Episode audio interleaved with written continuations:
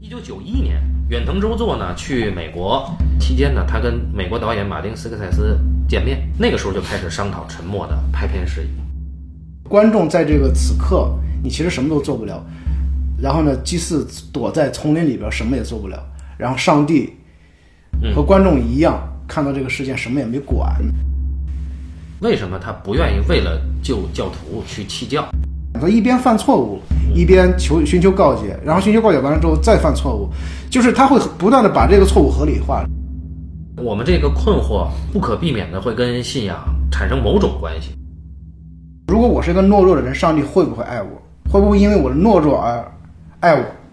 而保护我？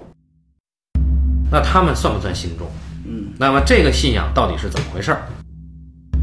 每个人的信仰方式就是和神说话的方式不一样。他的那个语调有点类似于六七十年代那广播里边的那个那哦我女播音员的那我知道，我知道。就马上就我操就飞升了，就就是那个讲课的人马上他要不收着点儿，估计他就飘起来了，就是那种感觉。就今天所有的一切都是唯利是图的，我觉得这个东西有问题。电影，嗯，跟我们生活之间有没有关系？我觉得它可能起到一定麻痹作用是真的，嗯，就让你看看起来很美、赏心悦目的啊。嗯他已经不是神职人员了，对，那个时候恐怕就真的是慈悲了。但是上帝不是来了吗？我觉得今天艺术存在的一个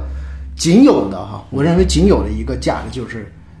它可以承承载人的软弱，就是人的不堪和软弱，就这个东西可以承载，因为别的语境里边已经承受不了这东西了，就是不允许这个东西存在了，你知道吗？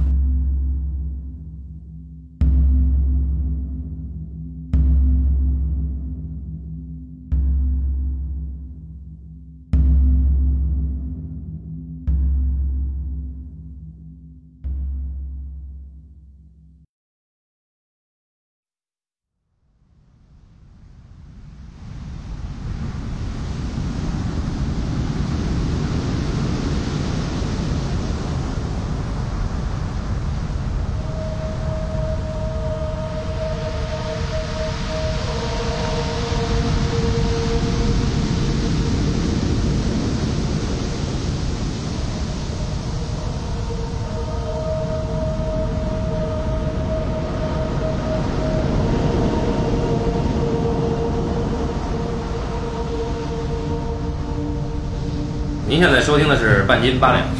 呃，很久没录了啊，所以呃，容我们热一下身啊。大家好，我是小青年。这个节目的开头将会发生一些变化啊，在形式上跟以前有点区别。改版以后的半斤八两会有什么变化呢？啊，几乎没有任何变化啊，哎，呃，唯一的变化就是可能这个更新的时间比以前更加的不确定啊。很多的听友留言啊，呃，就是老在问什么时候更，什么时候更，然后还有有这个放弃我们的，嗯，在此先感谢这个一直守候着我们的节目的听友们啊。那至于接下来的这个更新频率呢，还真的不能确定啊。一方面呢，是我们各自的生活呀、工作上，嗯，能够碰到一起的时间比较少。嗯，另外一方面呢，就是我个人呢，呃，家庭原因，包括孩子的原因，我要继续的就花很大的精力去陪孩子。另外一方面呢，就是我们现在开始每做一期节目，做的准备功课会越来越多啊，就是我会逐渐的认识到，既然更新比较少，那就把它做透，尽尽可能的做透啊啊，所以呢，呃，接下来的更新时间依然不确定啊，这是这是一些呃算是解释吧。然后嗯，我们的公众号呃，从这期开始，每录一期节目，将会在公众号里面以文字和图的形式把。就是该期节目的信息点或者说是提纲，啊给罗列上，然后大家可以在听的同时啊翻开公众号。那么公众号的名字，你可以在微信公众号里搜索中文啊汉语啊半斤八两抡电影七个字啊，哎是七个字吗是七个字，对，关注一下啊。那么除了每期节目的信息呢，还有一些我们写的一些文章之类的东西，啊，大家都可以来看。嗯，也包括该期节目所提到的参考片和参考的书啊，以及其他的资料等等等等。那么这一次是一个新的专题，这个专题的呃生发呢有一些历程的啊。首先呢，这期节目，这期我们录这个电影《沉默》啊，以及《沉默》背后的原著小说啊，也叫《沉默》啊。 然后我们这个呃录制这一期节目啊，它的肇始的原因呢，是在二零二一年的春节前啊，那个嗯有一些新闻，呃，这个新闻大家现在应该也能找得到，给我一个很大的呃刺激，那就让我就想到了，大概在呃二零一七年上海国际电影节上，我看到了一个四 K 版的电影啊，嗯，叫做《沉默》。那么当时看完了，呃我我坦白说，我就是大概睡那电影挺长，两个多小时，大概睡了一半吧，啊，但是我记得它背后的这个故事，嗯啊，然后我就想到了，就直接让我想到了这个《沉默》的这个影片的故事，嗯，然后我就直接跟小青年说了一句，我说我觉得有必要针对这个影片以及这个影片原著的小说啊，我们来探讨一下这个东西。从沉默开始，我们将会做一系列的呃有关信仰主题的电影，嗯，跟我们生活之间有没有关系啊？这这是一种探讨。我们都希望能够通过啊借助影片和原著小说的文本，然后在这个基础之上聊一聊。那第一期是沉默，第二期呢，马丁斯科塞斯导演的呃，在沉默之前的一个宗教题材的电影，叫做《基督的最后诱惑》。嗯，然后这个聊完以后，我们将会做一段长时间的准备，嗯呃，就会呃有相当多的一批是其呃实都非常多，以欧洲为主嘛，对对欧洲为主，嗯对，不管是帕索里尼的《马太福音》嗯啊，还是啊包括戈达尔的这个《万福玛利亚》嗯啊，包括这个伯格曼的什么所谓的宗教三部曲，对啊，然后还有这个布列松啊，德莱也呃，德莱叶，嗯对，反正就会有很多。我们呢将会筛选适合聊的电影，嗯，以及它背后的原著小说啊。那么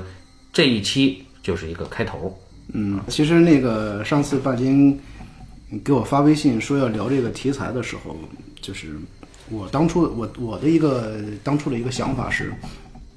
因为我妈是一个基督徒，嗯，然后我接触的这种和这个有关的人和事情比较多，嗯呃，然后当时那个就是那个就是年前石家庄那个新闻的时候，嗯，我看了好多人写了，就是有好多微博大 V 写的那个关于那个那个事件的一个嗯呃文章中，他们呃我记得是有一个文章中，好像是你发给我的吧，嗯提到过一个。就是这个不同阶层的人信宗教的时候，他的一个对宗教的认知和嗯呃和这个事情相处的一个一个一个状况。嗯啊对，然后因为我接触的大部分都是就是下县城市的一些，呃，多数是些生活不太如意的一些人，他们他们呃怎么去对待这个事情？对，就包括就是他们对呃信仰这个事儿，对啊，以及对这对个对，吧，包括就是说他们呃，他们就是在这个基督教，就是对基督教的认知和对，嗯，呃，我们就是本地呃宗教或者是本地一些，嗯、本土传统的，本土传统的一些一些这种，它有什么一个一个区别在这儿？慢慢的，在这个往后的这个录制的过程当中呢，我们会穿插的呃，拿以电影这个文本开始，然后慢慢的和这个做一做一些这样的比较。对，因为我们讨论我们咱们俩交流的过程中，就聊着聊着，你就会突然提到，你觉得这个东西可以，甚至可以无限的聊下去。对对，它其实本本质上我们聊的不是不是宗教，其实坦率来讲，咱们俩都不是嗯，一个信徒，对，就是，虽然说是这个有有有阶段性的去接触宗教，但实际上我们其实还是属于这个宗教团体之外的人，不会有太多的就是对于宗教本身的认知没有那么熟悉。嗯，所以说你说我们要谈宗教的话，其实我不太敢谈这个事儿，因为它它它里边牵扯的宗教本身的就内部的就是东西太多了。呃，对对对，那是我们陌生的一个嗯知对识对领对，域非常陌生，而且也不是说我们看点资料就能够掌握的。对，但是呢，我一直感兴趣的还是就是说，呃，宗教和人的关系。嗯，或者说这个信仰和人的关系，对对，就是等于是信仰和人的关系。嗯，对，就是因为我们生活中，呃，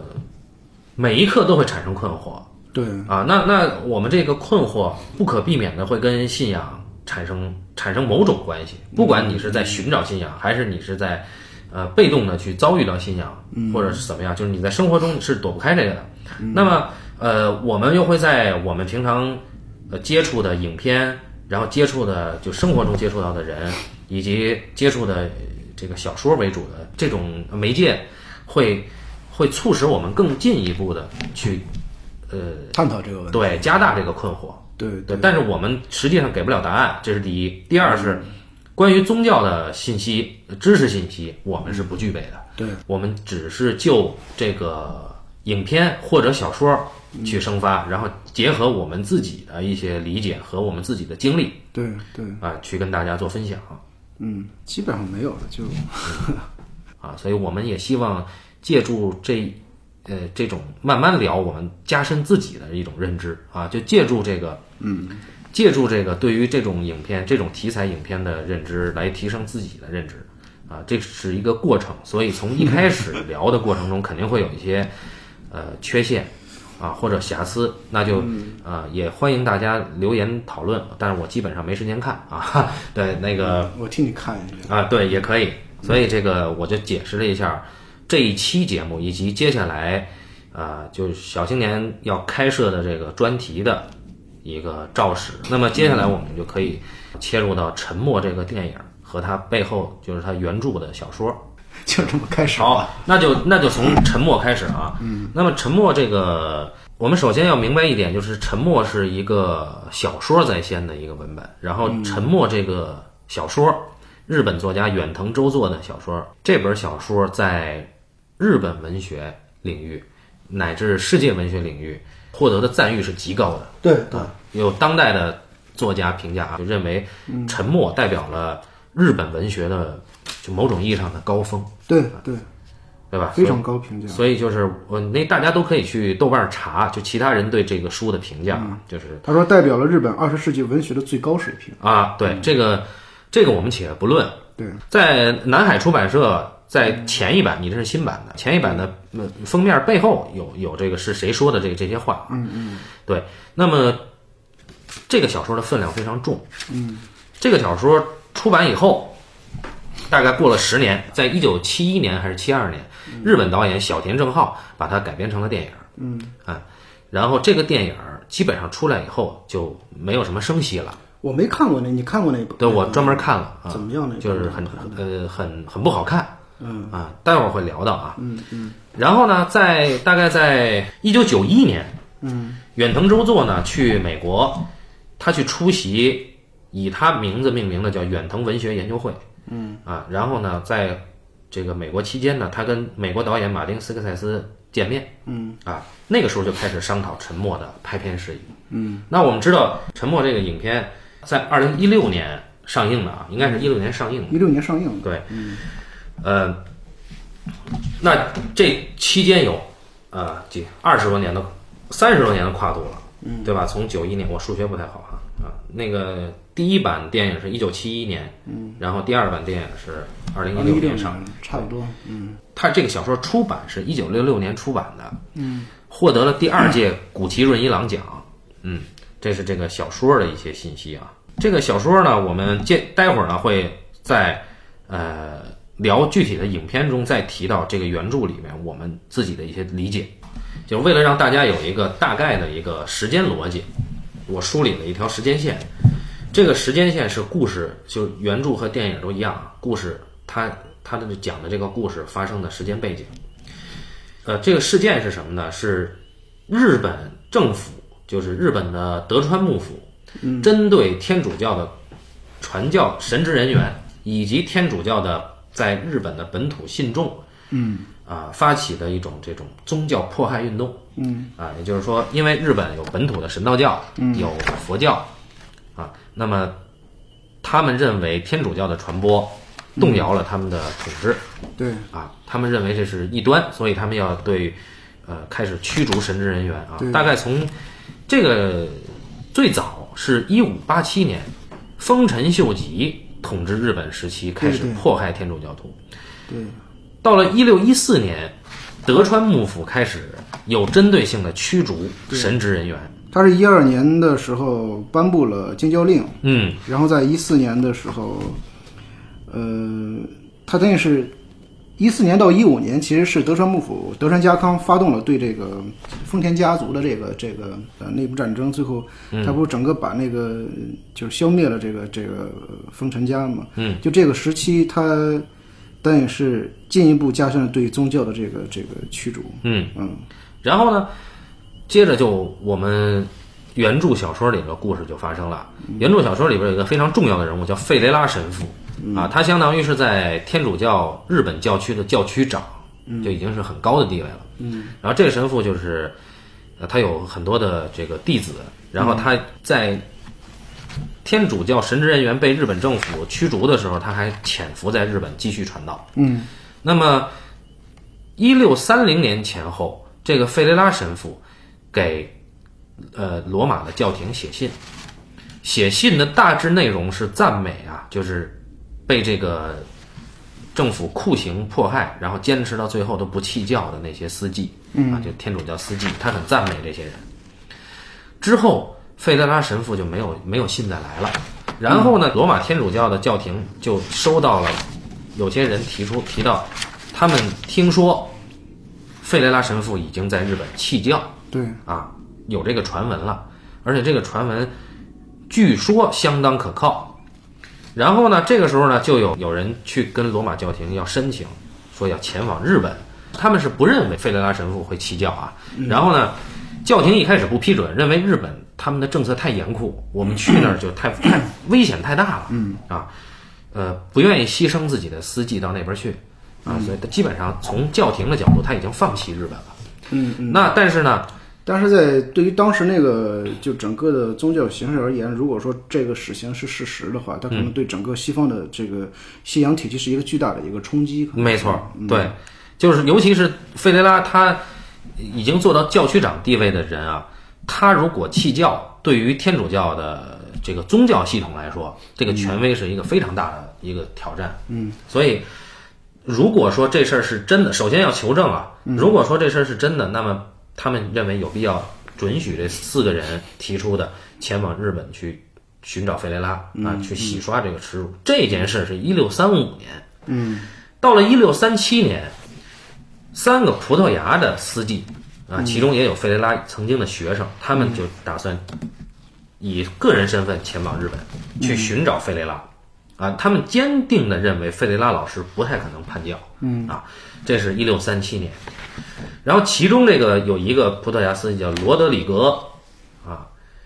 这是什么塞巴斯蒂安大概是啊对，对，我们简称罗斯基、对，这管他叫罗斯基啊，罗斯基。罗师傅。对，罗师傅呢，罗师傅到了日本，后来呢，就本来有几封信，这个原著小说也交代了，嗯啊，但是后来就罗师傅就被抓了，嗯啊，然后后来罗师傅就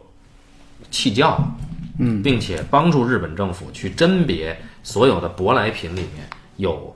呃，跟天主教有牵连的物件，对，啊，他就做这个工作，做这个工作，他当他去世的时候是一六八二年，嗯啊，那么也就是说，罗师傅从一六三七年前往日本，一直到一六八二年，他身都在日本啊，嗯，对，而且罗师傅后来在日本是改了名儿的，就就是有一个武士死了，他用这个武士的名字叫冈田三右卫门啊，嗯，好，这是一六八二年他去世，用其名，对取其妻。去其妻啊，嗯，然后接下来呢，我们把时间维度扩展开啊。这个大家都知道，日本有个黑船事件，就日嗯本所谓的日本这个日本啊、叫开棺这件事，嗯它发生在一八五三年，嗯明治维新发生在在那之后，也十九世纪六十年代开始的啊。嗯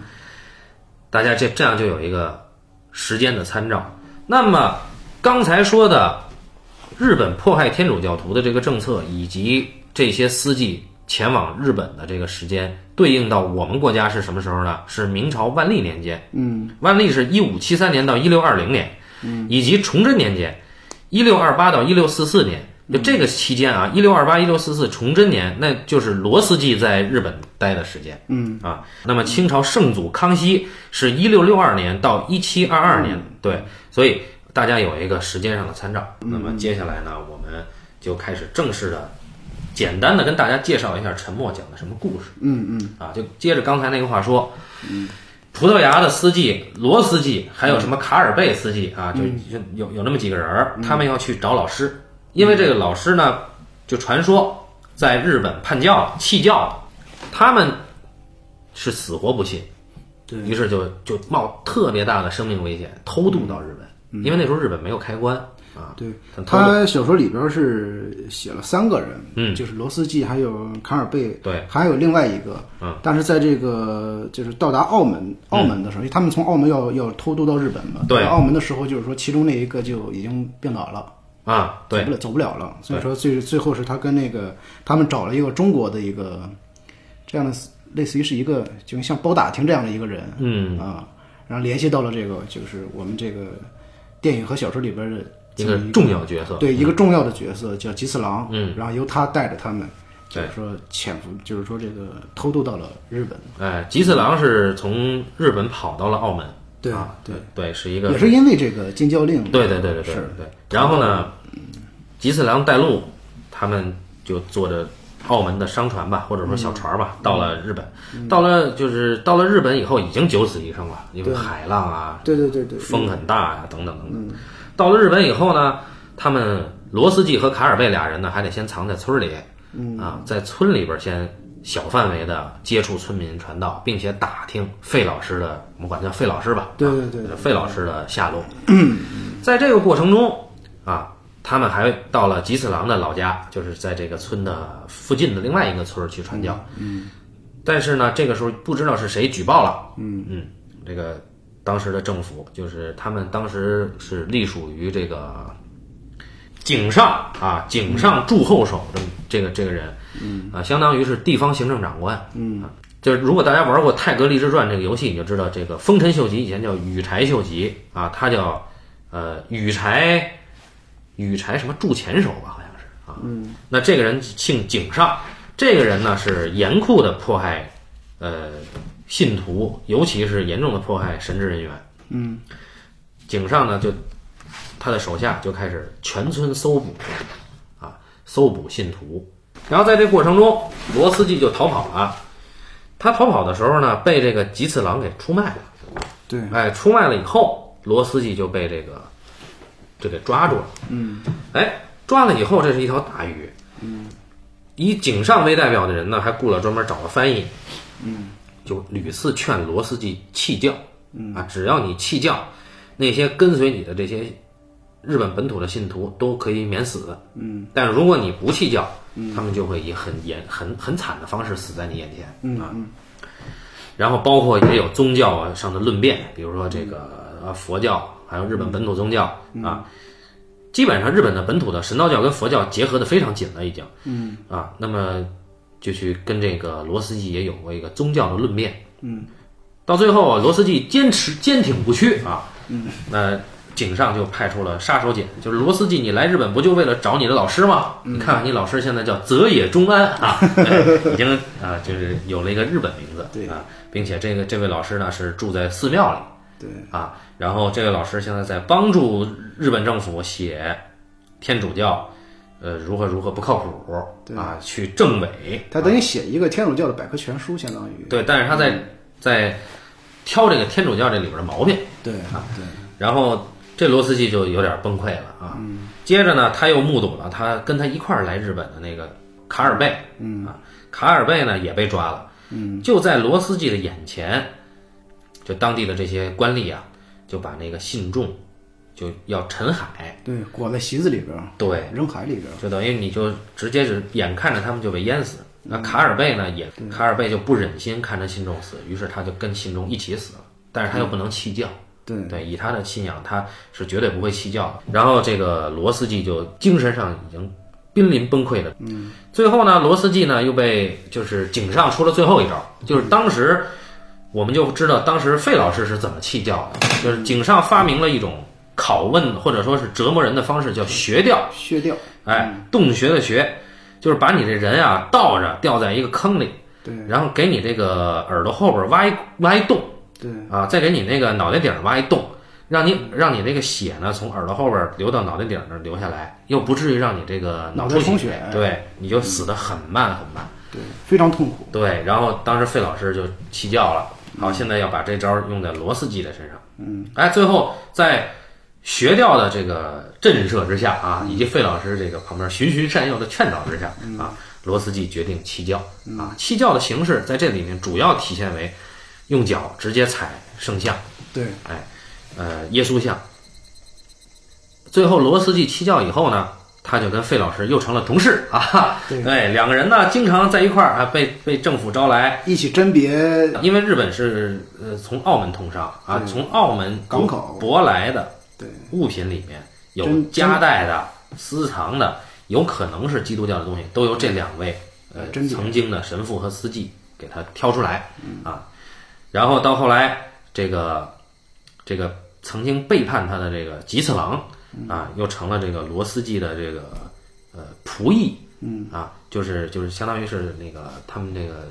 跑腿儿了，这个家里边的最底层的奴仆，啊，呃，到后来呢，吉次郎在伺候这个罗斯季三十年的这过程中呢，吉次郎又被抓住啊，这个他又就是在他的这个呃，大家知道日本日本人那个就是会在脖子上挂一个守护带。那里边一般都是神道教的那那些那个护身符，在他的那个守护带里边发现了呃耶稣像，嗯啊，所以吉次郎就被抓走了、啊。然后而且在原著里面，我们基本上可以通过文字认定是罗斯基，嗯啊抓住的吉次郎的这个这个证据，并把他送交了衙门。嗯，那么到最后，罗斯基就相当于是病死了嘛，大概六十来岁、啊去世。对哎，就整个的过程是这样。具体的呢，我们待会儿会聊到，基本上是这样一个过程。对，那么我们呢，先把这个问题提出来啊，在这里边我想聊几个问题。嗯，第一个问题呢是，就是罗斯基啊，在被学掉之前，为什么他不愿意为了救教徒去弃教？这是一个问题。嗯啊，那么这个问题就是作为引子，一会儿我们去聊啊。嗯啊，第二个问题是为什么费老师在劝导罗斯基弃教的时候，他提到这些日本的底层信徒啊，他们的信仰啊是变了质的基督教信仰，嗯啊，他们不是真正意义的基督教信仰，嗯啊，他为什么这么说？那么借由这个问题引发出的另一个问题，就是说，在费老师眼里，这些属于非原教旨意义的教徒了，嗯，那他们算不算信众？嗯，那么这个信仰到底是怎么回事儿？嗯，我我希望就在这这个在文本的基础上，我们去解决这个问题。嗯第三个问题是，就我们看到吉次郎大概有三次告诫，就吉次郎的意义，实际上在这故事里非常重要。对对，我们待会儿要重点聊一聊吉次郎。嗯对，那么这就涉及到原著，原著呢，这个影片里没有的啊。原著罗斯季在被吉次郎出卖之前，在逃逃亡的过程中，他回忆起来自己曾经在求学的时候问过很多神父，问的一个问题是什么呢？是为什么耶稣能够宽恕犹大？因为大家知道犹大是最后把耶稣出卖的，嗯啊，是因为犹大罗马当时的这个这个罗马的统治者把耶稣抓起来，最后钉上了十字架，是因为犹大的出卖。为什么耶稣能够宽恕出卖他的人，并且爱他呢？在圣经里，耶稣有一句话对犹大说的，叫“行你所该行的去吧”。那么这句话罗斯基不懂，他就说，说这句话的耶稣当时到底心里有没有厌恶？他是愤怒、是憎恨还是爱呢？针对这个问题，当时的神父老师给罗斯基的答案都不一样。罗斯基当时也不懂，他是一个学生嘛。嗯。而在逃亡的过程中，罗斯基有了自己的理解啊，这个待会儿我们可以去聊一聊啊。他他说啊，在他眼中，他说在我的眼中，如果允许我有冒读的揣测，犹大本身就是为营造基督戏剧的人生和死在十字架上的光荣而设的可怜傀儡玩偶。嗯啊，那么为什么他会想到犹大呢？因为他当时很厌恶吉次郎，吉次郎已经在他眼前叛教了，然后他又跟吉次郎就朝夕相对，对啊，因为他逃亡的时候他不认路，又口渴、又饿，他遭遇到了吉次郎。吉次郎呢，就等于村儿里边最坚定的信徒就被迫害了。吉次郎呢，就当着面叛教啊，对又又吐了吐嘛，又骂当着他的面儿三次叛教，对，嗯，然后他就很嫌弃基斯拉，所以他想到了耶稣对犹大的态度。嗯，好，那么通过原著里面他的这个想法，我们后面可以聊一聊这个。啊，接下来简单介绍一下这个你没看过的那版，一九七一年日本导演小田正浩拍的《沉默》。呃，沉默呀，他用了两条线，就是一条是罗斯基的线，另一条他给了吉次郎，啊，一会儿交代一下罗斯基的遭遇，一会儿交代一下叛教的这个出卖罗斯基的吉次郎的遭遇遭遇，然后到后来呢，吉次郎的故事到最后就不了了之了。嗯呃，基本上就是他有一个很大的改动，就是吉次郎在出卖了罗斯基之后，拿到了这个呃官吏给他的钱，嗯，拿了这个钱，并且去妓院了。嗯，他就找这个妓女，但是他也不干别的，他就在妓女面前，就是你听我说会儿话，他就想想，呃你我们可以理解为他在对着妓女忏悔，嗯啊，呃，到后来也是一样，就是罗斯基被抓了以后，吉次郎呢又跑到这个监狱那块儿，嗯呃，想要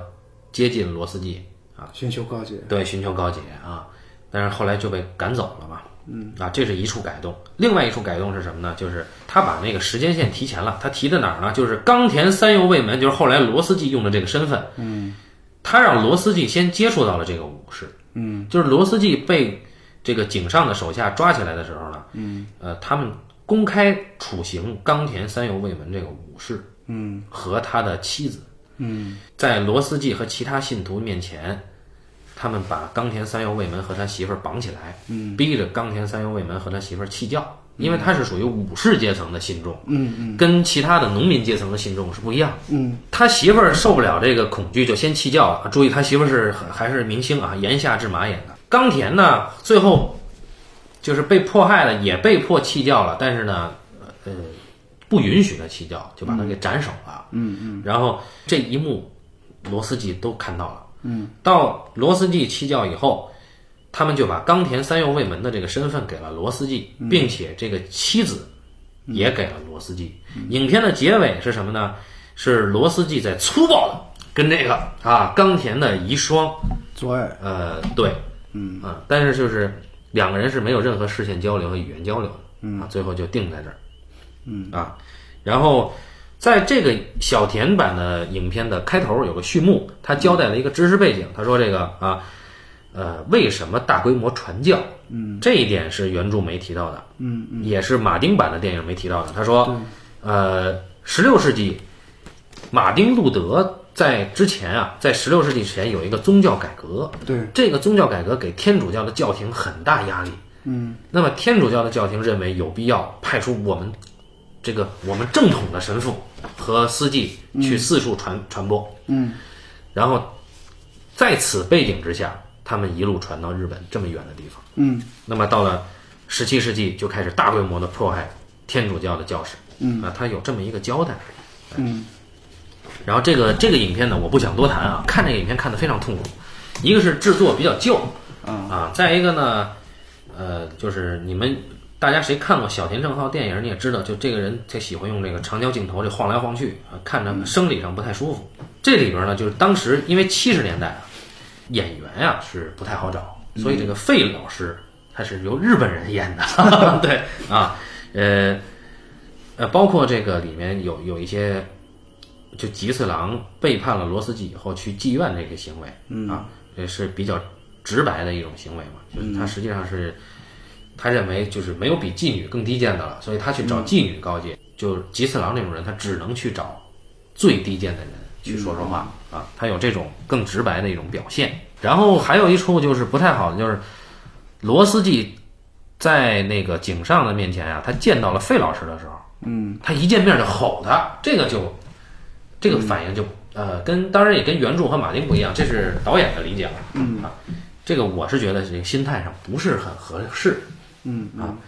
他就比较像一个日本人的反应似的。或者说就是他就像一个相当于是一个特别委屈的孩子，见到家长以后，他那种愤怒、啊，他就就是就先去吼了一通这费老师，嗯啊，反正这个这个影片就做的很仓促，它是一个那个年代制片厂的一个作品，嗯啊，嗯相当于是那个当时的 IP 改编嘛，啊，对，呃，所以这这个我们就不再谈这个影片了，就只是作为一个知识背景交代一下。那么我们接下来就围绕着《沉默》这个影片啊，跟大家聊一聊。我是先看电影，然后再看小说。我其实觉得差别不是很大，我觉得马丁斯科塞拍的这个还是相对相对来说比较忠实于原著的。嗯嗯，嗯，他可能就是说，在那个电影版里边，最后那个呃罗辑斯最后死的时候，嗯，呃，有一出，有一处他是他是他也给了一个镜头是在他怀里边揣了一个圣像嘛，对，但是一个一个十字架，啊十字架，但是那个那个那个小说里边是没有提到这一啊，点。对对对对，啊，在小说的结尾倾向于，呃，他没有直接点出来罗斯季还在怀揣着这个信仰对对，嗯啊，对，就是他有一些，只是有一些呃比较比较小的差别。嗯，就是在这个影片的在马丁版的影片的结尾，他给了一个视觉上非常明确的指向，对就是罗斯季直到死都没有背叛他的信仰。对啊，然后并且呢，我们能够看到罗斯季的那个，就赏赐给罗斯季的媳妇儿，嗯，他一直没碰。呃，对，这个咱们不知道啊，反正他他反正他媳妇儿应该是跟着罗斯基皈依了这个天主教，我感觉是这样。嗯啊，对对，他影片里边有这样的一种引，他没有说说的很明确，但是有这么一个引申，因为我觉得他最后有这么一个镜头是那个死的时候，那个他媳妇在他胸口那儿按了一下，好像对是有这么他先是他媳妇儿给他呃把那个就是他死之佛教佛教徒死的仪式嘛，嗯，他媳妇儿先要装那在个桶里边儿，嗯对他把他那个尸体在那个木桶里，嗯，然后他媳妇儿要往他手里边儿放那个对，揣了个东西，啊，这类似于这个这个这个有宗教仪式的东西，我们也不太了解那个、啊。对对对对然后呢，那么我们就可以理解，在逻辑上，他媳妇儿肯定能看到罗斯季手里边是有那个简陋的十字架的，那个是村民做的，送给罗斯季的。嗯嗯。那么，而且他媳妇儿那个表情非常安详，嗯啊，就是不是安详那个词，应该是非常的慈爱，嗯啊，就是送走了罗斯季嘛。那最后那个镜头跟着往前推推推推推推到这个棺材里边儿，看到罗斯季在被火化的时候，他的手里边攥的是这个。对啊，所以我们由此可以推断，他媳妇儿应该是跟了罗斯季的信仰，对他也不是改动，因为原著根本就没提。对，原著没哎有提，嗯，对，除此以外基本上没有太太大的区别，只是那个因为因为他那个小说是一个一开始以一个书信的前五章吧，对是以一个书信的形式来来记录的，对因为以罗斯季他的一个呃主观的一个视角，然后嗯以书信的形式来记录这个、这个他经历的这个事件的嘛。然后看影片的感觉就是非常的沉闷，对，嗯对，几乎、几乎要睡着了。我要是，那是因为你没有看过一九七一年版的电影。然后，然后我，然后我再回过头来看小说的时候就会很顺畅，因为之前看过电影嘛，所以说你在看小说的时候，它会有那个，然后它又相对来非常的还原这个原著嘛，嗯，哎，我看的过程当中就基本上就是像是一个对之前影片的一个文字解读似的、哦啊，所以说就就非常的顺的能看下来。嗯，对，然后我看到那个过程当中，其实一开始我对沉默这个，就是他这个小说的有一句这个封面上有一句话，嗯，啊、是这样写的，叫雨，未曾有过片刻的间歇，不断的落在海上，海杀死他们之后，也一味的沉默不语。就这句话非常吸引我，就是我觉得就是就是，他描写了一个这样的一个一个死寂的一个场景嘛，嗯，然后，然后我翻开看的时候，我就就通过这个小说看到了，其实是大量的这个主人公的一个内心独白。嗯，他其实是呃，从一开始的时候，他自始至终是处在一个挣扎的状态里边的。嗯，对他他的那个个人的呃嗯挣扎和体验，对都对在小说里因为小说里小说一开始的时候，其实就是那个罗斯金已经进入到这个这个已已经到了日本了嘛。他是等于是通过一个记录的一个方式，写信的方式来嗯回溯他这个过程嘛。嗯、然后影片不一样嘛，影片等于是我们是有一个明确的一个时间线的。呃嗯对首先他们在罗马教廷，在罗马教廷，然后得知这个事件，然后开始决定要去去日本去寻找这个、这个他这个老师嘛、啊，然后慢慢的他们又怎么到了澳门，怎么找到吉次郎，然后又怎么偷渡到日本的岛上，嗯，对，然后呢，就是《沉默》的影片的第一第一场戏，我记得是是一些基督徒在受刑，对，然后呢，这里边有几场有几场交代这个基督教受刑的戏呢？其实马丁斯科塞斯都是用了用了这个大远景，嗯，我不知道你注意到没有啊。然后我当时看的时候，我觉得他这个用法特别的好，就是就是他特别符合这个这个沉默这个嗯主题。然后你就就是就是我我看的时候，我的当时的一个一个感受就是，就是死亡在这样的一个视角之下呢，它就会变变成了一个事件，你知道吗？就微不足道。对，然后然后就是我们看到它的时候，就是说你不会有那种特别特别刺激性的一个一个感受在那儿嘛。嗯，然后就是这个过程当中呢，就是说神一直没有出现过，然后呢，代表神的司机呢，他又躲在这个密林当中，嗯窥视着那个远方的地方。然后就是这个过程当中，就是说我觉得那个他给的这个视角，其实是一个，就是观众在这个此刻，你其实什么都做不了。然后呢，祭祀躲在丛林里边，什么也做不了。然后上帝和嗯观众一样，然后在一个远的距离里边看到这个事件，什么也没管，你知道吗？嗯嗯就是说他有一个这样的一个，就是啊对，嗯，对。然后就是说，他其实本身他这个地，他这个沉默，其实就是在围绕这样一个视角，就是当人受到痛苦的时候，就上帝为什么不发声？对，为什么上帝是沉默的啊？对，为什么上帝是沉默的？就是说让我们经历这一切究竟是为了什么？你什么时候才能够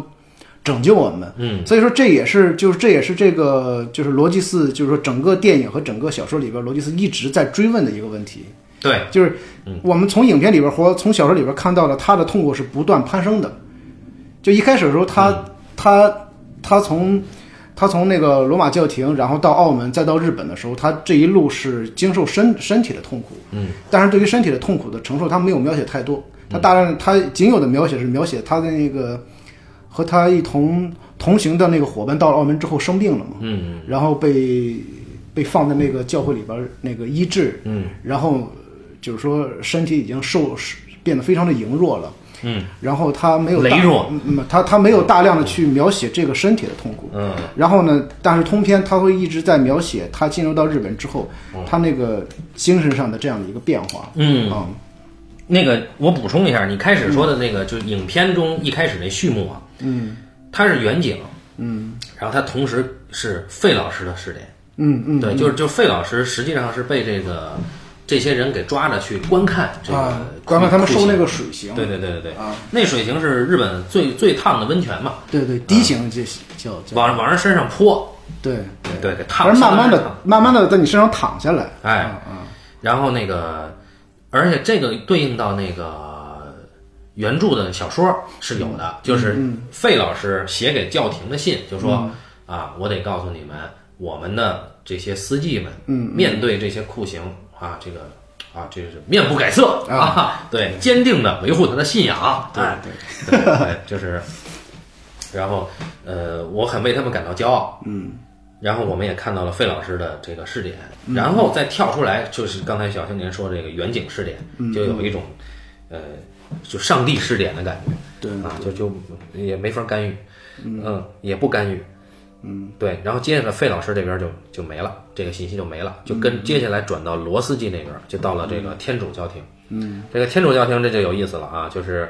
我看的时候就比较出戏，嗯，为什么呢？因为当时那个天主教廷，就罗斯基他们打算说我们要去找费老师，然后谁接待的他们呢？是这个《哈利波特》里边的斯内普， 然后呢，谁是那个罗斯基呢？罗斯基是这个《血战钢锯岭》里的一小爷们儿啊，超凡蜘蛛侠 对，超凡蜘蛛侠。然后谁是卡尔贝呢？是这个星战后后篇的这个这个应该是这个韩韩索罗的儿子啊，也是那个婚姻那个对婚姻故事，啊，对对对对，那长得就很有特点那哥们儿。对，那谁是费老师呢？就是那个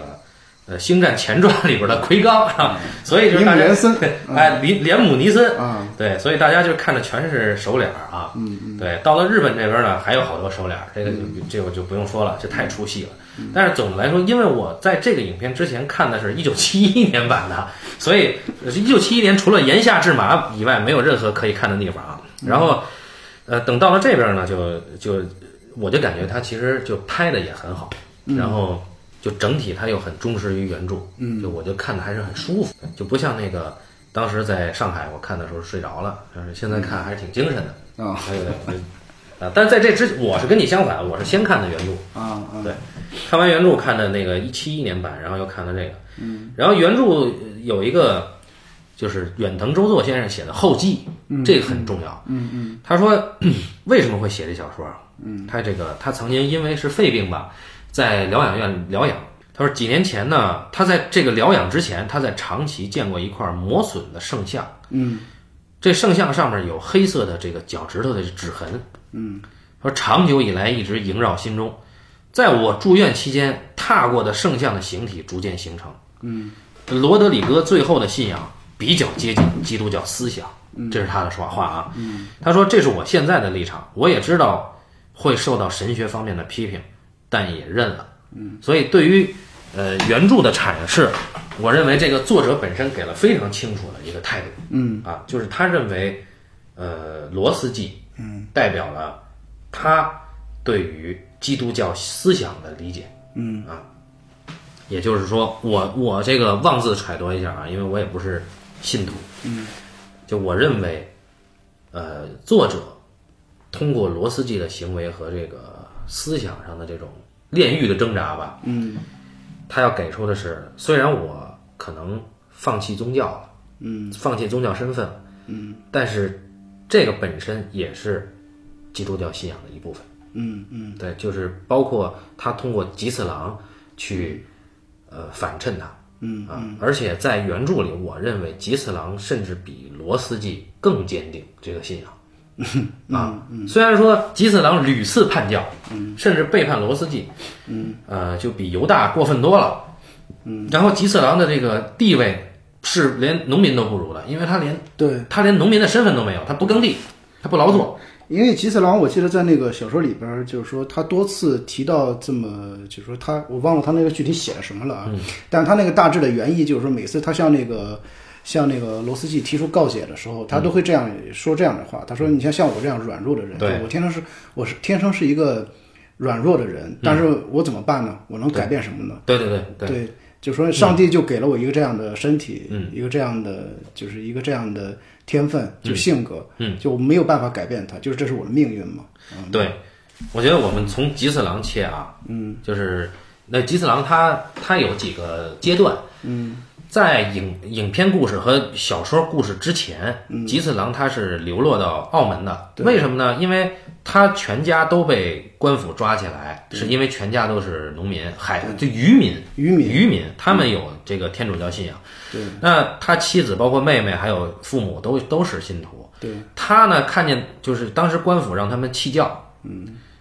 所有人都不弃教，嗯，他害怕了，嗯，也就是说他首先背叛了他的亲人对啊，然后他踩了一下，他就、就就有捡了一条命，对但是他他的家人就全死了，对，所以他背叛了信仰，背叛了宗教，背叛了亲人，然后他放逐，自我放逐也好吧，或者说流落也好，流浪到了澳门。哎嗯，那后来谁让他重新回来的呢？是这个天主教的司机，嗯，啊，给了一个契机，他去带路啊，呃，重新回来。回来以后，他又开始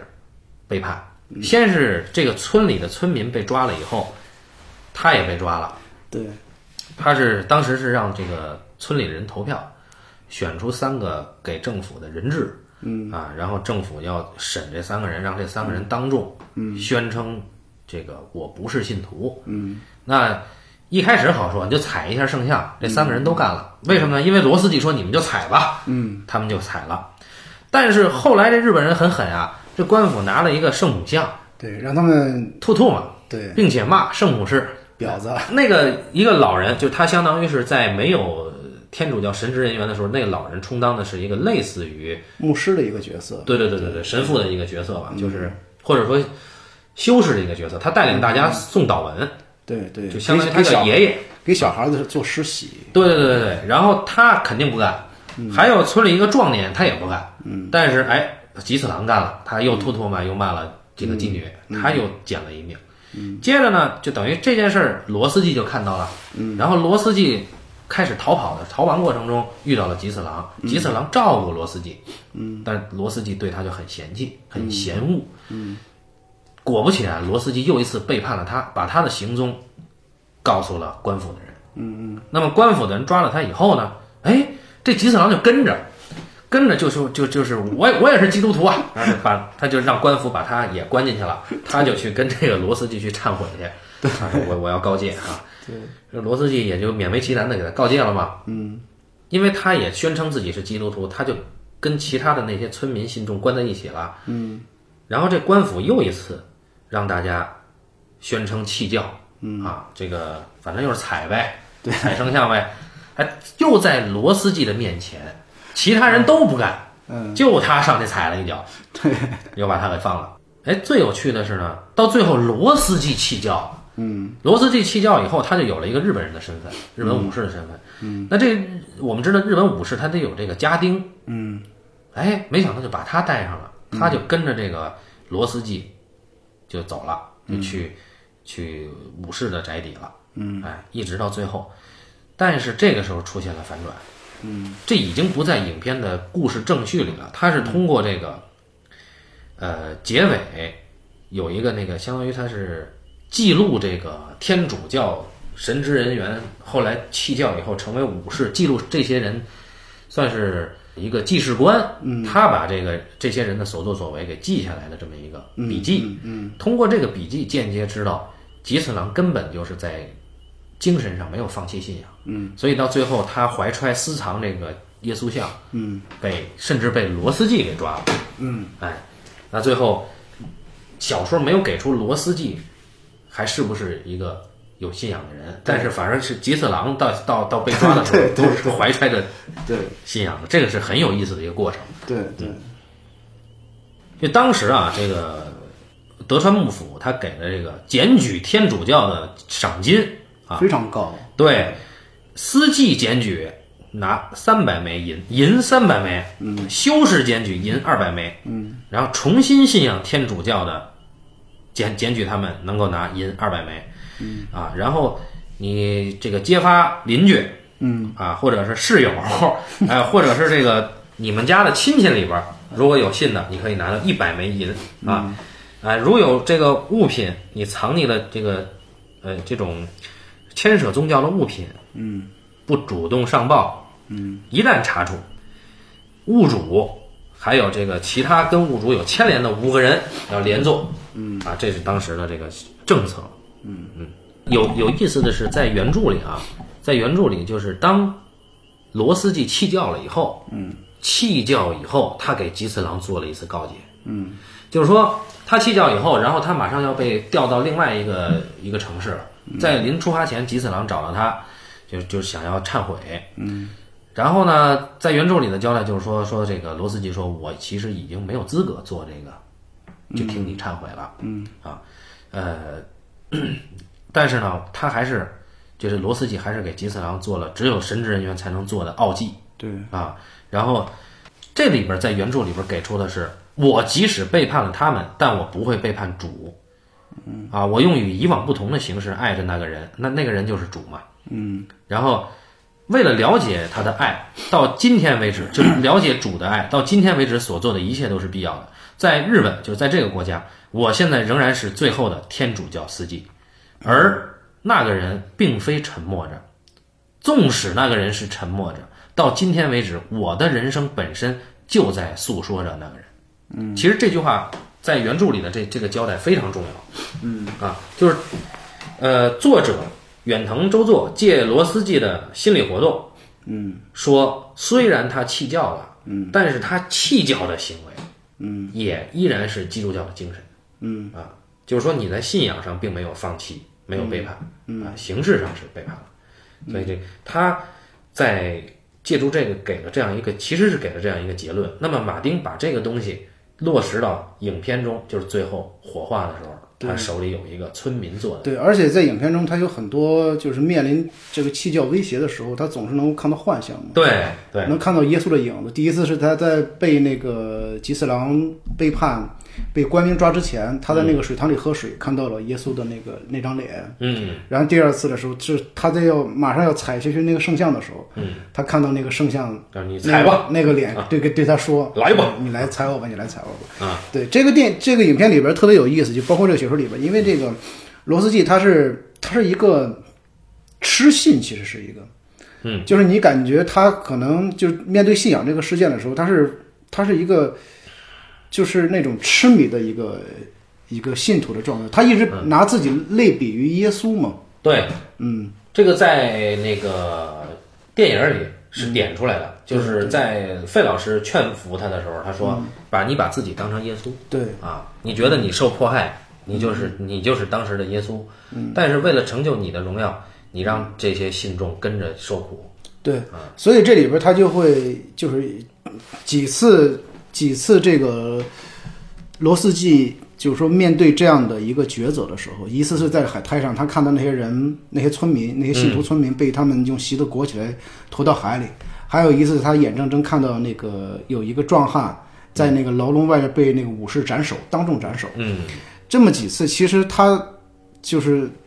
都是在在在让他做一个做一个抉择嘛。嗯，然后这里边那个悖论就产生了，嗯就是我是就是说上帝传给我的这个这个道，我将要传递的这个道到底是什么？嗯，对吧？在圣经里边他们写这个这个传递这个道，其实就是你对人的一个爱嘛。嗯然后你作为一个神职人员，你应该做的不仅仅是要要要为人做凹己，然后就是说传播宗教、做告解这些事情，嗯最重要是传播的这个是基督教的一个精神的东西。嗯啊，然后呢，当这个一切就是这个杀戮在他眼前形成的时候，嗯然后呢，就是说只有一个理由，就要么你弃教，要么就选择营救他们。这个时候那个悖论就产生了。然后我觉得这里边也是那个，就是说整个呃，就是日本这些这些禁教官员比较，嗯嗯，比较狡猾。呃，其实是有点阴毒的地方，啊你知道吗？就是说，你知道我们这是一个非常，就这个办法是诛心啊，对，啊，对，然后你你你到底爱不爱这些教徒？对，作为对人你爱不爱？作为教徒你爱不爱？对对，你爱了他们，那么对他们不弃教，对如果你弃教，你就能救他们的命。你对弃不弃是吧？对，所以说这里边它有一个根本性的问题，就是说这个这个教嗯就是教所传道传递的这个道到底是什么？嗯啊，这是一个根本性的问题嘛，就是说很多传教士其实我们是在通过传教来荣耀自己，还是通过传教来拯救世人？嗯啊，就是说这个原著作者最后就是借助他的他的他借助这个小说人物来传递他对这个基督教的这个认知的时候，可能也是这样，因为最最终的时候，你需要你需要做的真正的事情其实是拯救世人，而不是荣耀自己的，其实是对，就是那爱到底是什么？对对啊对对对，因为基督教里边一直在讲奉献嘛，嗯，对吧？他他讲的不是一个自我的一个，嗯，他可能不像像像道教和佛教里边讲的更多的是一个自我的一个悟的过程，嗯，他其实讲的更多的是一个奉献的过程，就是你要不断的通过你的身体力行去把这个东西传递出去，嗯，啊，然后你是通过这个传递的过程当中，然后。因为这里边还有魔鬼嘛，所谓的魔鬼要不断的给你制造障碍，嗯，你要和和它形成一种抗争，嗯，然后最后你要获得那个所谓的巫师，在一个行进的过程当中，行动的过程当中，嗯，来获得的啊。就当然，天主教里边也有冥想，但戏剧性很强了已经。对对对，是吧？？对对对，是的， 就在我在我看你的描述来讲，嗯就作为不管是一个信徒还是一个神职人员，嗯，他要不停的有这种内在的戏剧性冲突。对，所以说就是他们会经常会产生这种信仰危机嘛，嗯，就信仰危机的根源是哪来的？信仰危机的根源，其实我一直认为它是一个，它其实就是一个很哲学下哲学性的一个一个话题，嗯，就是它所有的问题的提出，其实都是一个都会存在的一个悖论的东西存在着，嗯。嗯就是这里边儿，我觉得就是整个的电影导演也好，作者也好，他给出那个东西的时候，就他等于是借助这些这些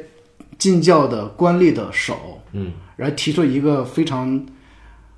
尖锐的一个、一个问题，嗯，就是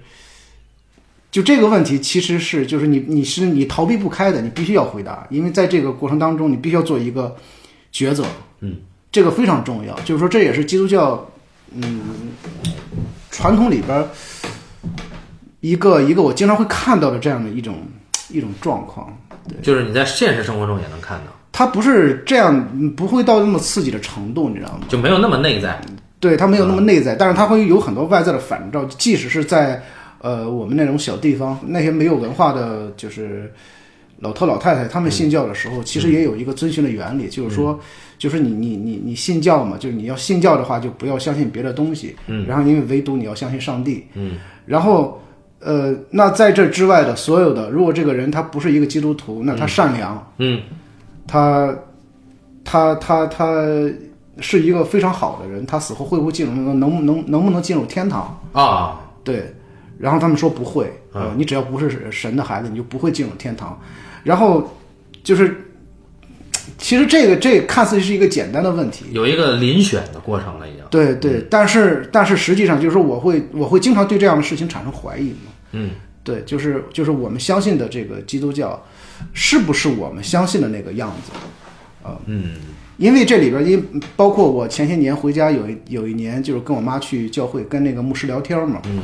然后呢，就是牧我跟牧师聊天，聊牧师就会很高兴，因为因为我们聊的其实很多都是一个常识和道理，很容易就能说通了，你知道吗？嗯但是当牧师把这些常识和道理以传教的形式在那个宣讲台上宣讲的时候，它的传播就会很费劲，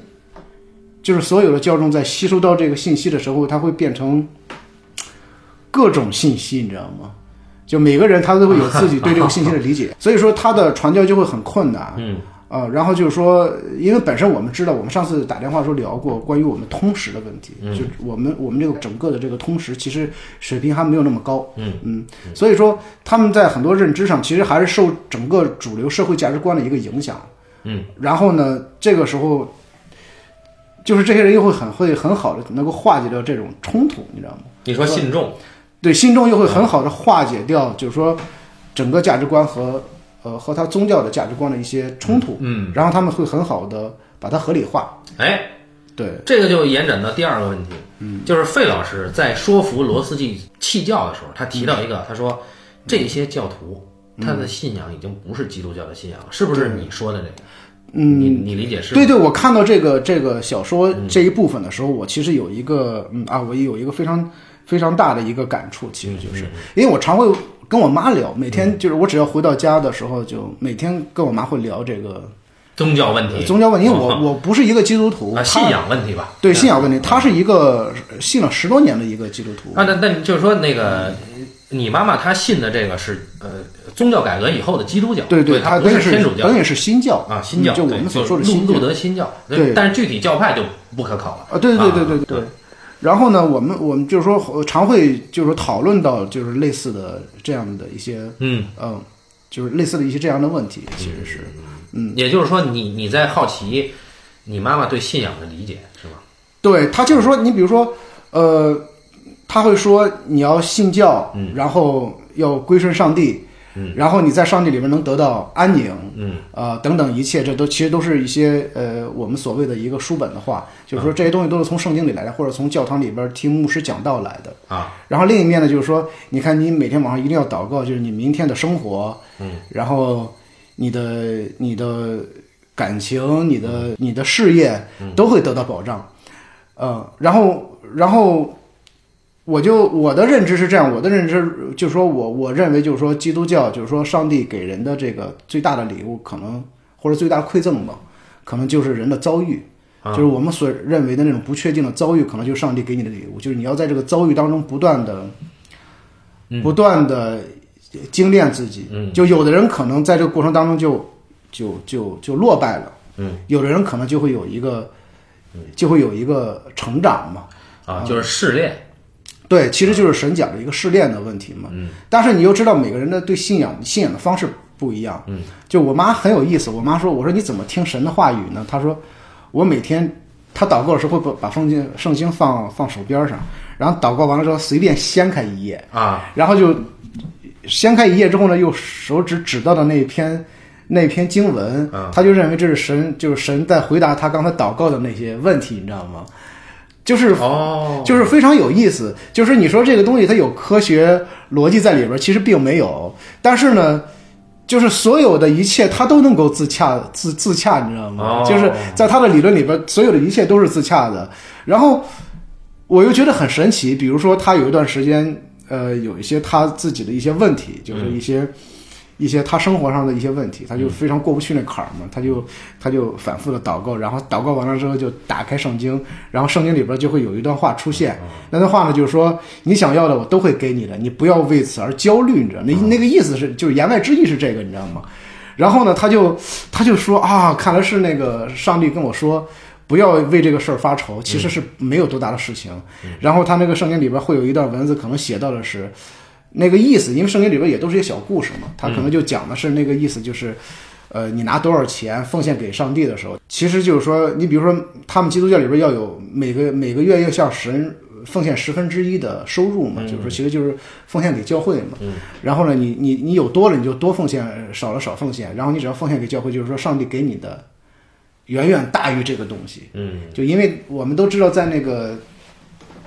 就是耶稣整个的整个的这个传教的过程当中，他其实有一幕是在那个旷野里边儿，很多穷人向他嗯来求告解的时候，他就说：“你们缺什么？你们缺。”缺面包 啊粮粮粮食，上帝就会给你们粮食。对结果呢，他一伸手，然后就一下子每个人都就是说地上多了很多筐，里边全是饼，嗯然后说，然后又是，然后然后上，然后耶稣说，你们想要的东西都是丰富的，结果又是又多了好多鱼，嗯对，然后就会有这样的一个神迹出现嘛。然后呢，就是我妈一读的时候啊，其实就是说上帝都会满足你的，然后她就觉得。这是他和呃呃上帝一个交流的方式，你知道嗯吗？然后呢，就是说，其实你从我这个角度来说，我行不通的，我我我我 我根本没用，你知道吗？啊我然后他就说，他就说，其实是每个人的信仰方式，就是和神说话的方式不一样。嗯然后这个东西呢，它其实是一个呃，它是一个新教，可能更因为是到了新教的时候，释经权就放开了释经权了。嗯但是在天主教的时候，释经权不是随意。呃随意人都可以解释圣经，对，其实这也是那个天主教和后来的基督教、新教，它有一个很大的一个差别在这儿。所以新教改革它更利于传播。对新教改革利于传播，因为我们知道当时的背景是因为新教新教改革之前，因为新教改革包括文艺复兴和启蒙运动，他们三个整个的推动了欧洲文明的一个进程嘛。但是在那之前，我们都知道中世纪非常长的一个中世纪时期是一个巨大的黑暗时期，就在那个时期的时候，正是因为呃基督教的权力过于大了，嗯嗯，他们就是说整个的他的他的专制专制性非常的强嘛。他对一切有最终解释权。对对对，有最终的裁判权啊啊，所以说整个整个呃中欧洲中世纪时期真的是民不聊生，所以说那个时候人对信仰的认知，嗯，就会产生一些极大怀疑。其实最终产生极大怀疑不是那个农民阶层，它其实是新的那个资本主义的萌芽，产生那些商人阶层。商人阶层其实是开始对这个产生质疑的时候，然后他们才开始有了这样的一些一系列的启蒙运动。嗯，然后然后包括刚才你说的那个那个那个呃宗教改革，马丁路德那个宗教改革也是由此慢慢产生出来的嘛。嗯，然后其实就是因为新教的等于是全方位的一个一个重新的一个解释，嗯，它就便于宗教的大量的传播了。其实，嗯，就我们知道在在之前。常年的战争其实持续时间最长都是宗教战争，包括到现在整个中东地区的战争一直是以宗教的名义展开的嘛。所以就是在这个小田正浩的影片开头，嗯，他提到了，就是说罗马教廷认为新教的传播威胁到了他们的权利。对，因为新教就是说，呃，整个天主教在日本的传播，它其实从精神上，嗯，它是从精神上能够非常快的，能够给到你一些慰藉吧，我觉得是，嗯嗯，对，因为那儿的人太苦了。对对对，给了一些慰藉吧。所以说，在那个时期，它不光是整个的大部分的农民信教，因为我我看了一个资料说，在那个时期，就是一五几几年，就是说天主教刚传到那个日本的时期，大约才有几年的时间，就已经长高达十五万人嗯信基督教了。在那个在这个阶层里边，它除了农民农民阶级，还有好多是武士阶级，对嗯就下下级武士嘛。所以说，当时那个德川家康在那个就一四年到一五年发动两次。发动两次那个，一个是大阪夏之阵，这个呃发东动之镇和夏之镇。对东之镇和夏之镇对这个这个丰臣家族的这个这个战争的时候，其实里边有一部分人，嗯，有有一有一部分这个教徒是倾向于丰臣一方的，嗯，他们是站在丰臣秀吉这个家族一方的。呃，包括在那个时期是，就是很多那个信教的大名，他们会向教会赠送土地和赋，他们那个那个好多那个赋税，嗯，然后那也增加了是教会的教会的这个这个这个收入嘛，嗯，然后教会也通过也会通过商人把一些武器给到一些南方的诸侯嘛，嗯，他们其实就是在一定程度上就是加剧了他们的一些内部分化嘛，所以说就是德川跟政治势力有关。对对对，它其实对幕府造成了一个极大的一个威胁，所以说这个幕府阶层他就他就在那个时期是严严严禁宗教的传播的。嗯对，这再往前倒就是那个我们看玩那个《泰格立志传》这个游戏啊，织田信长的呃人物形象，嗯，他是带着十字架的。嗯嗯嗯，那么，然后我们都知道嗯为什么织田信长被被那个日本人称为第六天魔王，是因为，他火烧了比瑞山，比瑞山是一个佛教的名山，他把那些呃僧人全烧死了。嗯嗯，当时那个佛教在日本是有僧兵的势力的，嗯非常的强大。然后织田信长想要想要那个统获取统治地位，嗯他必须要就挑战这个，那么他就对这个僧兵势力就非常的严酷。嗯啊，然后同时他倾向于这个天主教。对，啊因为天主教在那个时期是是排斥异教的嘛，特别是嗯对对日本的佛教和神道教，嗯，就是构成一个极大的一个威胁嘛，嗯，不光是一个呃宗教之间，它主要是一个政治力力力量的一个一个博弈，对，这个这个我们会那个在原著里边儿，我们会看到一些细节的辩论，就是呃，费老师提到、呃还是啊对，还有之前就是那个那个幕府那个翻译，嗯，他就跟那个。呃，跟这个罗斯基辩论的时候，他说：“说你知道这个日本这个土壤是产生不了你们的宗教的，因为你们的宗教虽然传到这儿了，嗯，日本的信众声称也信了，但是他们把圣母的地位提高了，提高到了一个前所未有的地，就是一个地位。嗯，那这个是实际上就已经不是你们想要、想要传的这个东西了。嗯，那后来那个费老师也呼应了这个。嗯，啊，虽然他没有直接点名说日本扭曲了这个地位，那个费老师当时和那个呃那个那个翻译嗯，跟那个呃罗斯基去辩论的这个这个点，就是你们就是说你们传播的这个天主教。嗯，在日本产生出来的是另外一个东西，其实不是我们原来所说的那种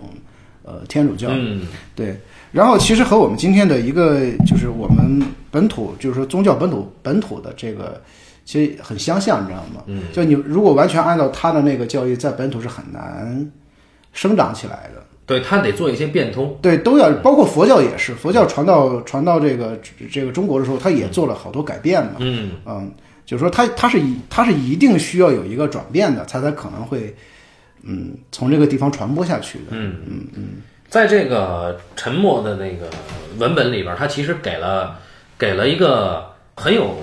层次感的那个对比，就是卡尔贝和罗斯基他们他对于教徒的态度是不一样的。嗯，就是罗斯基在一开始就说：“你们采吧，嗯，如果那个官府让你们去采生像，你们就采，能保命。”嗯，但是那个卡尔贝就觉得这你这么做太过分了，嗯啊，你这个你你这你这么做实际上是亵渎。所以后来我们看到卡尔贝是殉教的，跟着那个教徒一起死，但是他不会为了教徒的性命去放弃他的信仰。嗯嗯，啊。但罗斯基一开始他都他是一个很矛盾的，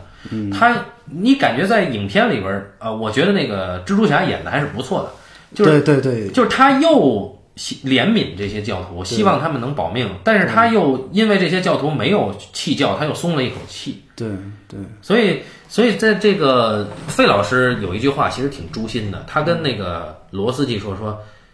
他们信的不是上帝，嗯他们是信你。嗯那这个我们当他说完这句话以后，我回忆这个影片里，嗯所有的教徒在被拷问，在被呃这个官府要求说证明你弃教的这个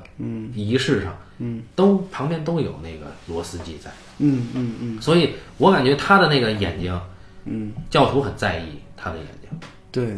啊对，所以费老师还是挺狠的。就是吉次郎也一直在意，所以吉次郎也一直追随他。所以就我不知道你有没有这种感觉啊？我觉得就是说，在这个在这个影片里边儿，嗯，卡尔贝，嗯，然后罗斯季，包括吉次郎，他们好像是一个人，就是说他是一个人的三面。嗯，就我有一个这样的一个感觉。哦，就一一方面他会有英勇信训教，嗯，就代表着他那种坚贞的那种坚定的那种信念；嗯另一方面就是说，他回到罗斯基的时候，他是一个，他是一种怜悯，他对人有怜悯嘛，嗯，就是说他认为宗教本身的意义应该是对，爱人，嗯但是因又是因为那个英雄那个东西，就就是那种宗教英雄的那种那种、嗯那种圣徒的那个东西，他又牵绊着他。你因为他里边交代，包括他那个小说文本里边也交代了，就是他在自幼时期他就非常非常的。崇拜他的老师嘛，嗯，就他一直认为他的老师是另外一个耶稣的一个化身嘛，嗯就是说他其实有强烈的一个偶像崇拜，其实是，嗯，嗯，按说基督教里边是不能有这种偶像崇拜的，其实是，电影里我不知道，我忘了原著有没有啊？电影里会有一幕就挺挺逗的，就是当这两个司机在村里躲着的时候，嗯，呃，官吏不是来搜捕我吗？嗯然后要求你们第二天村子里边出仨人，嗯到我们那儿去当人质，啊，去证明你们全村人没有信仰这个基督教。嗯，我选谁呢？啊，爷爷肯定要去，对对，吧？然后那里边有一个自愿要去的，嗯啊，一个壮年，对。然嗯后第三个人是谁呢？大家就啊，选他妈吉次 郎，对，丫不是我们村儿的啊。还有，要不是他把司机带来，我们村儿也不会被被盯上。对对对，然后关键是在大家投票投吉次郎的时候啊，嗯吉次郎求助的看罗斯基他们，但这俩嗯司机没表态对，我记得文本里边有有这段描述，嗯啊。就是。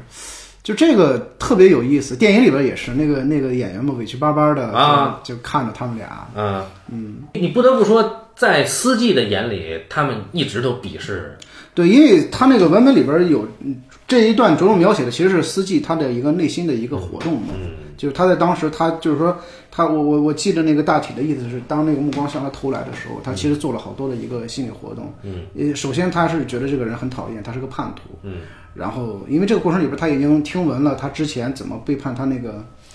他家庭，他的父母看到他妹妹什么被、嗯被执行火刑嘛，啊，对对对对，然后，然后他逃到了澳门，每天饮酒度日什么嗯的，他就呃从根本上认为他不配做一个基督徒嘛。呃蔑视他，对，他是他是对他有一个根本性的蔑视。嗯，然后另一面呢，他就觉得我不应该这样去做，就是说他的矛盾在这儿，你知道吗？对，所以说，你看他在整个小说，包括影片的前前大半段，嗯，就是你会看到这个基斯想的一直始终都是自己的事情。啊，很矛盾，非常矛盾，他始终在想自己的事情。就只有当这个严重的冲突产生的时候，他不得不去面对面对，就是说这些村民的生死的时候，嗯因为这个生死和他是息息相关嘛。嗯，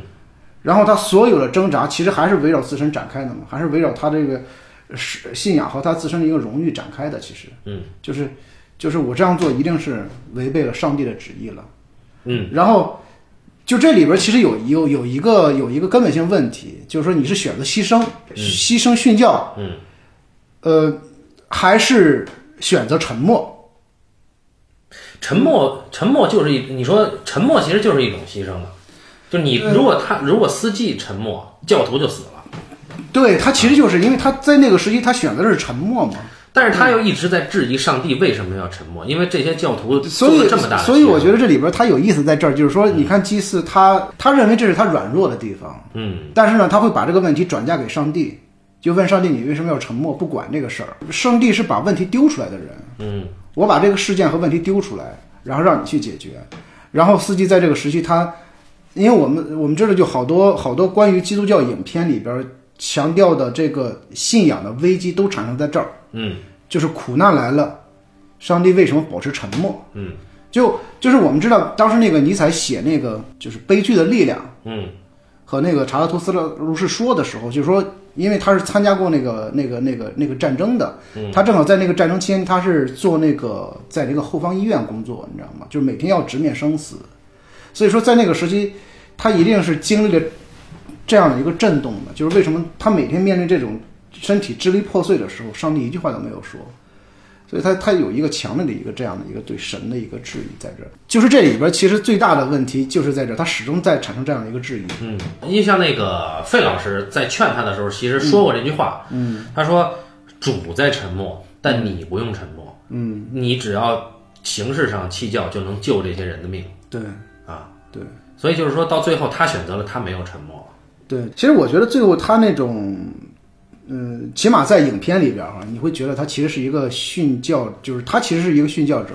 就不是说真的用身体的死亡来去殉教，而是用他的整个的，就是我们说的他的一个信仰的一个生涯。啊，对他其实做了很大的牺牲，在那个形式上对啊，就是说他已经不再有不再是一个神职人员了，对对，他用这个，他等于是赌上了他的整个的所谓的一个神职员的整个的毕生的一个，对，就是就这一点也是影片一开始很棒的，就是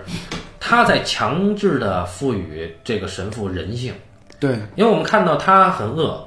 嗯，他抓到村民给的那些吃的，马上就吃，他也对不对他也不祈祷一下，对应该先祷告嘛。对，对吧？但是他一看村民祷告，他赶紧把嘴闭 上，还嚼着呢。对， 这个这个就是非常有意思，就是因为比如说我我们家就是每次吃饭都要做那个饭岛嘛，就是回啊回到家之后就是。我们在家吃饭的时候，就疫情期间嘛，每天中午我做完饭之后，然后呢就要做一个饭岛，然后吃饭，然后呢，我妈我说我妈老是忘我，我说要做那个什么，啊然后我妈就在那儿，我妈每次祷告都要念出来，我就不说话，啊然后呢旁边是我爸，就在那儿吧唧嘴，你知道吗？啊，他就吃了一样，对，他就已经吃了，然后他不倒，吧唧吧唧吧唧嘴，就特别逗。我当时我那个，我就那个用手撑着我那个额头，眼睛就看着我那个桌上有一把勺子，你知道吗啊？就我的手视角是一个勺子，我的左边的耳朵是我妈祷告的声音，右边是我爸那个吧唧嘴的声音，然后。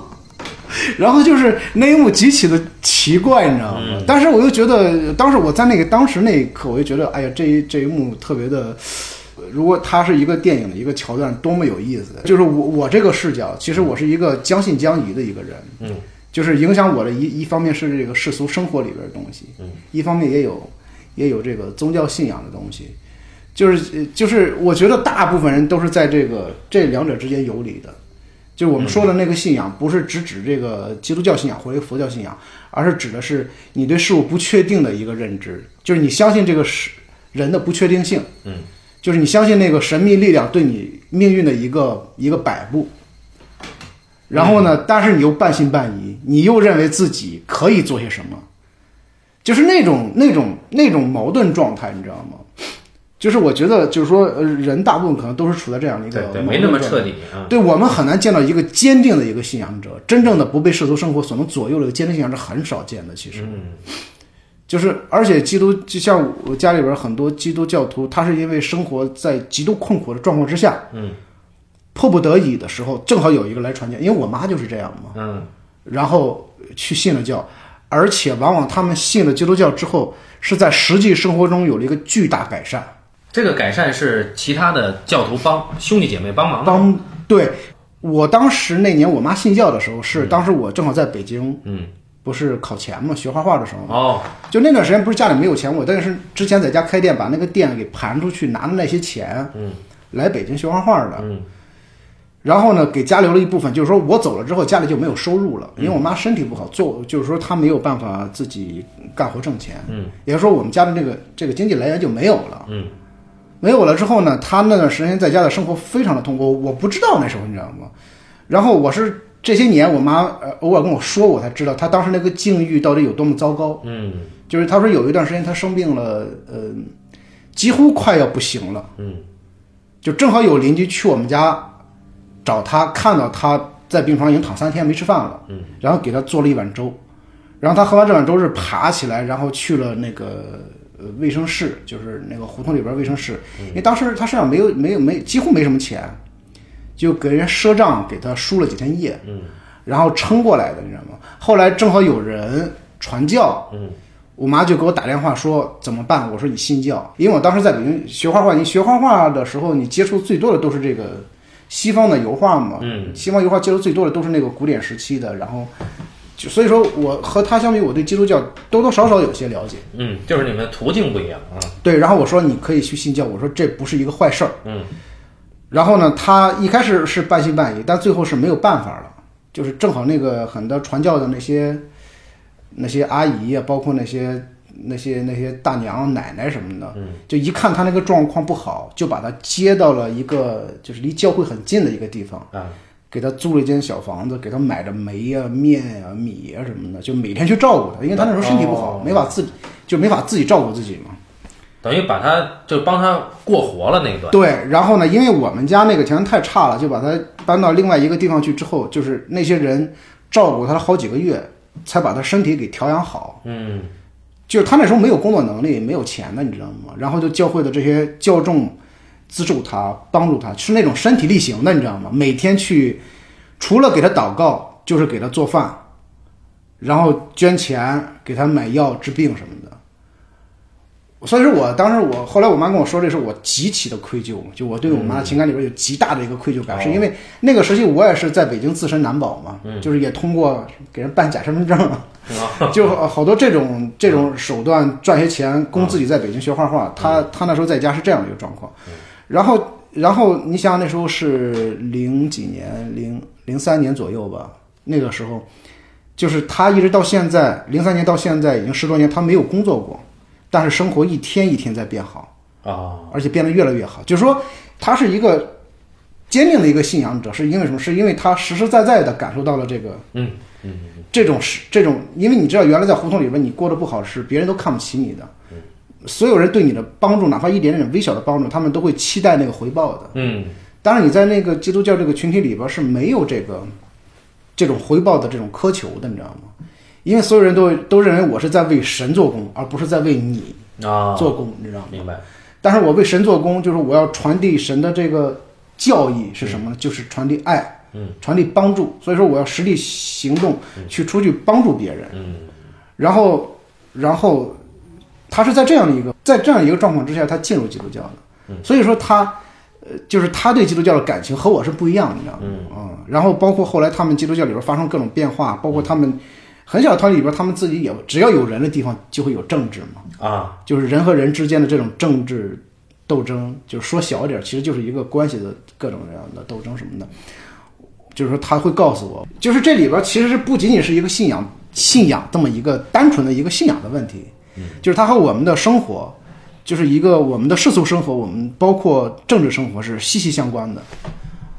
然后就是我看到这个这个影片和小说的时候，其实我一下就联想到这个我们具体的这个生活，嗯，和这个宗教产生的这个关系，其实是就是非常的有意思。我觉得这个小说它呃，包括这个电影好的一点是，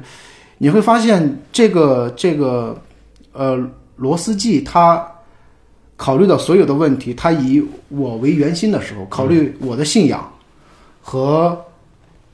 这些村民的生死对对对对他产和他那个关系，这个这个这个制衡的时候，他会产生极大的焦虑，你知道吗？对，就他作为神职人员的职责，对和他作为一个人的职责，和他作为一个信徒的职责，对对啊对，就是他没有把这个东西给，嗯就是没有把他这个身份从里边剥离出来，你知道就吗？不能不能跳出来。对对啊就是现在传说中的什么格局小， 对 我操他对妈啊！但是你会觉得这个人他就卷在其中，没有办法，嗯没有办法释怀，你知道吗？嗯，然后一直在跟随他，嗯，然后这里边儿除了那个卡尔贝，就是那种他就直接的训教，选择一个非常壮烈的方式就，嗯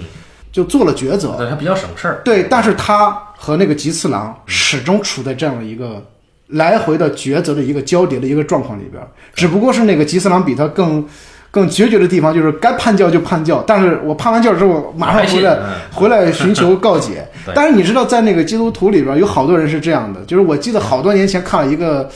一个呃喜一个哦像喜剧一样的一个电影，是那个谁演的？是那个囧瑟夫演的。哦，然后《囧瑟夫》里边演了个基督徒，然后特别喜欢看那个，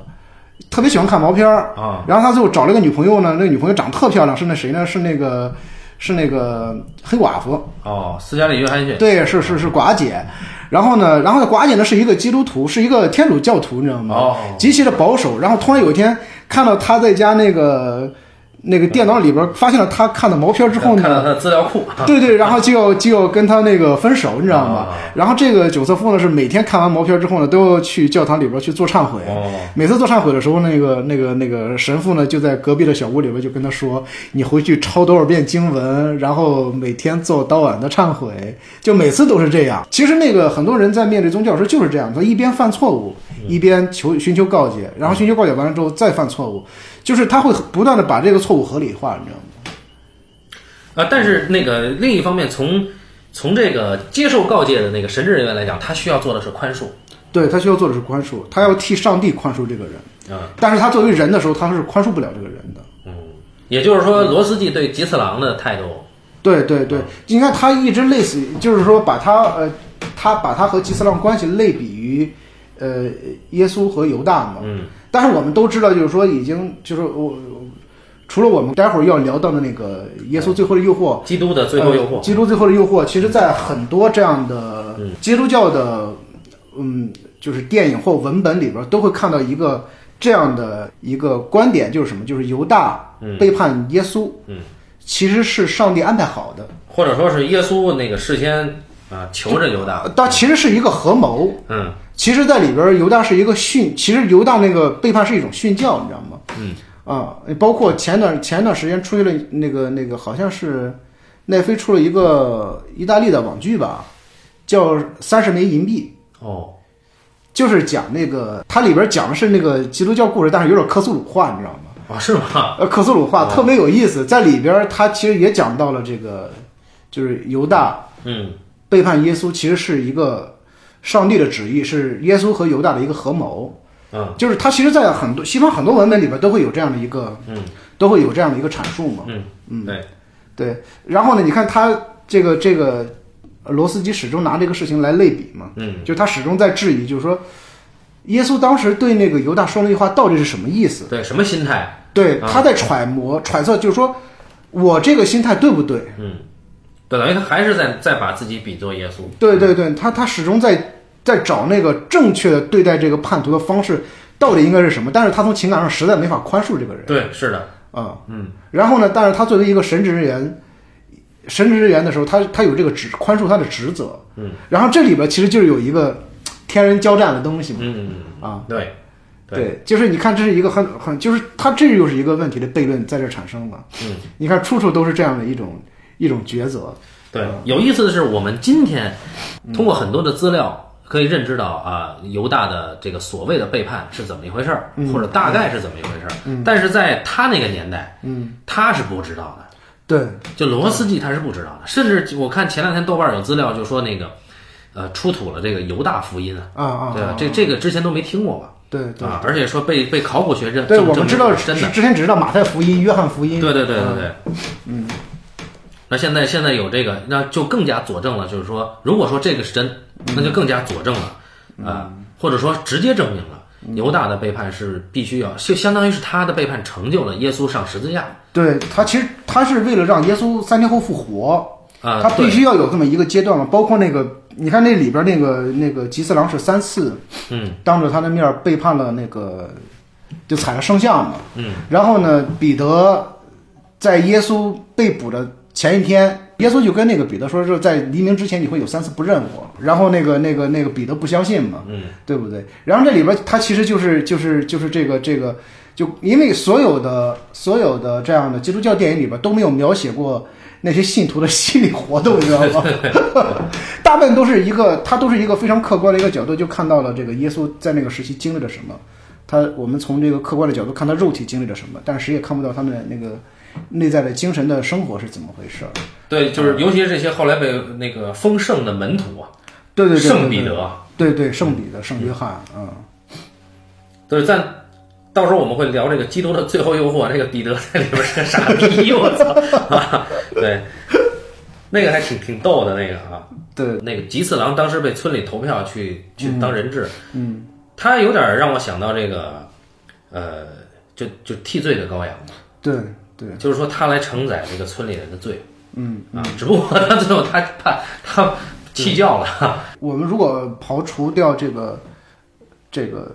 是这个教徒的这个身份的时候，嗯，我们回到人本身的时候，其实如果不是他们不是信徒，嗯，就是他们是就是村民的身份，然后此次有另外一个事件挟持的时候，嗯，然后这其中的就是说这个受害者所谓的或者是这个这个被祭祀的人，嗯一定是有祭祀郎的，因为他是个软弱的人。就他是一个弱者，其实、你知道吗嗯，就像一个羊羔一样，对对对，就是说，他其实不管在任何一个一个一个环境下，一个群体当中，他都是那个，他都一定是那个被被待宰的那个羔羊。对，但是他呢又是一个有自我意志的，那么他就可以先率先的保护自己。对对，其实它代表就是一个一个，我觉得它是一个一个群体的一个象征吧，就是说这里边其实有另外的一个一个问题存在，就是我们是不是非要就我们成为一个基督徒之前，我们是不是非要成为一个勇敢的人？如果上帝爱世人的话，嗯，就如果我是一个懦弱的人，上帝会不会爱我？会不会因为我的懦弱而爱我，而保护我？嗯，对不对？还是说，上帝要通过这样的一系列的行为和遭遇，嗯，然后使我变得更勇敢，那样我才是一个有资格的一个信徒呢？允不允许我作为一个懦弱者的一个存在呢？司机对这个吉次郎的所有的厌恶的描写，嗯，就好像在在说，你是一个懦弱的人，你就不会成为一个基督徒。这样的一个一对待和你不是一个有钱人，你就不配怎么怎么样，嗯，是其实是一样的。嗯，对，只不过是这这样的一个呃关系对待的关系里边的呃内容发生了一个转变而已。对，这就让我想到了，因为你你是能够直接接触到这个基督教宗教生活，嗯我是间接或者说呃偶尔会参与过一些那个佛教的修行嗯或者是宗教生活，那么我就一直呃很不明白，就不不是说不是说不理解，而是说不明白，就是说所谓的慈悲是怎么来的，嗯，就这里边也有。就基督教这个，包括沉默里面也有嗯对对，对就是你你对吉次郎这种人，那么显然，罗斯季对他没有那个慈悲，对他，他只是出于神职人员，责任，哎，他他去宽恕他，嗯啊，但是我们最后会看到，他最后一次给吉次郎做奥祭的时候，嗯，他已经不是神职人员了，对那个时候恐怕就真的是慈悲了。对，而我现在在跟你，就在刚刚，我突然有点明白为什么，就是说有一部分佛教的神职人员，嗯，他会说啊，你这个人是恶人，或者说你这个人，比如说对父母不好，或者说怎么对谁不好，或者做过一些不好的事儿，那么我们都要慈悲他。嗯，我觉得神职人员对他慈悲可以，是因为你是出于职责，对你是一个专业的，对 professional，对吧？你是一个专业的 人啊，但一个常人，嗯，或者说一个普通信众，嗯，他能不能就对于他鄙视、他蔑视，或者说，呃，他不认同的人做到慈悲呢？嗯，我觉得我做不到。当然，我相信有人能做到，但是我认为就是说，那些神职人员，比如说佛教的神职人员，他所谓的慈悲是出于他的职业需要。嗯啊，我不知道他作为人他能不能做到嗯啊，我不知道。对，就是就是我我们是这样，就比如说很多这种场宗教场合，比如说你你参加过那种他们那种禅修，禅修或者是讲学，或者是那个基督教的一些聚会什么的，嗯，你会因为我是不太相信那个群体群体性的东西的，啊，因为我觉得人那个那个群体性，它在那个时下，它会形成一种一种一种呃磁场，对，然后那个磁场里边会有某种气质，然后让所有人会剥夺理性是吧？对对，在那个在那个短暂的那个时间里边儿，会他有时候不一定是理理性缺失，但是他会觉得为了寻求某种群体的安全性，嗯他会迫使自己嗯，从众，从众，你知道吗？然后我觉得这个东西是非常的可怕的，其实是我觉得你比较警惕这个，我我对我非常警惕这个事情。然后就是就是那个那个那个里边，就是如果说一旦那个宣讲人员，就是我们所谓的一个讲师也好，或者是一个呃牧师也好，嗯如果这个宣讲人员自身的认知有问题的话，嗯，他可能会导致非常不好的后果，你知道吗？因为在那个场域里边，所有人都要去相信他，你知道吗？然后你相信他，就相当于你相信了这个宗教的旨意，但实际上这个人可能宣扬那个是有问题的话，或者说是他自己的诠释，对对，有问题的话，然后这种信仰认知可能需要，就有的人这个这个错误信仰认知就种下种子了，也有可能这个人有自觉性，他会经过相当长的时间，来把正这个认知，你知道吗？这个是非常的呃什么的，所以说我就不不太敢去。呃，在那个场域里边儿去让自己过于投入到那个情绪里边儿，我会相对来说比较客观的，尽量让自己能够理性的去跟在那个场域里和那些人相处，你知道吗？嗯。然后，然后呢，就是说这里边儿其实有有有有太多的虚伪性的东西在，你知道吗？嗯，就是就是人们，比如说信信众可能会有的会表现出那种，有时候会表现出有点儿有点儿有点儿痴狂的那个、那个那个那个状况来。嗯，然后那个信众越痴狂，那个宣讲的人他就会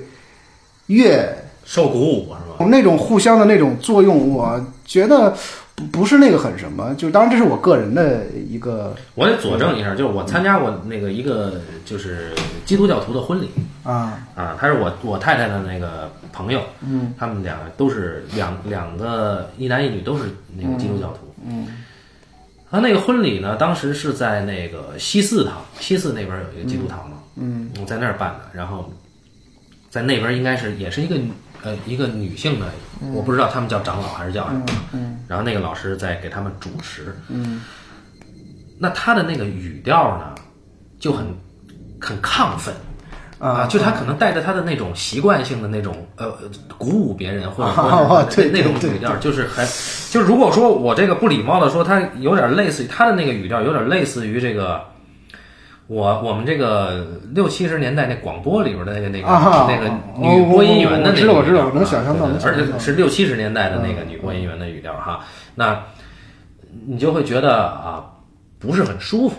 啊，啊，就不是很舒服。当然，我相信有很多人他会让你舒服的，但是在一嗯个你像你刚才提到这种公共场合，嗯，他还是希望能够呃，就是他一一旦人进了一个场，嗯，这个发言的人就跟就更不一样了。对对对对，就嗯包括在那个厂里边儿，他们需要你做一些功课的时候，嗯，然后你就会自觉的，呃比如说好多人说你们在这个场域里边儿要做一种忏悔的时候，嗯然后不自觉又流泪什么的，就是我一直认为这个这个就是信仰的这种，就是这种反思，它应该成为一种日常，嗯，而不是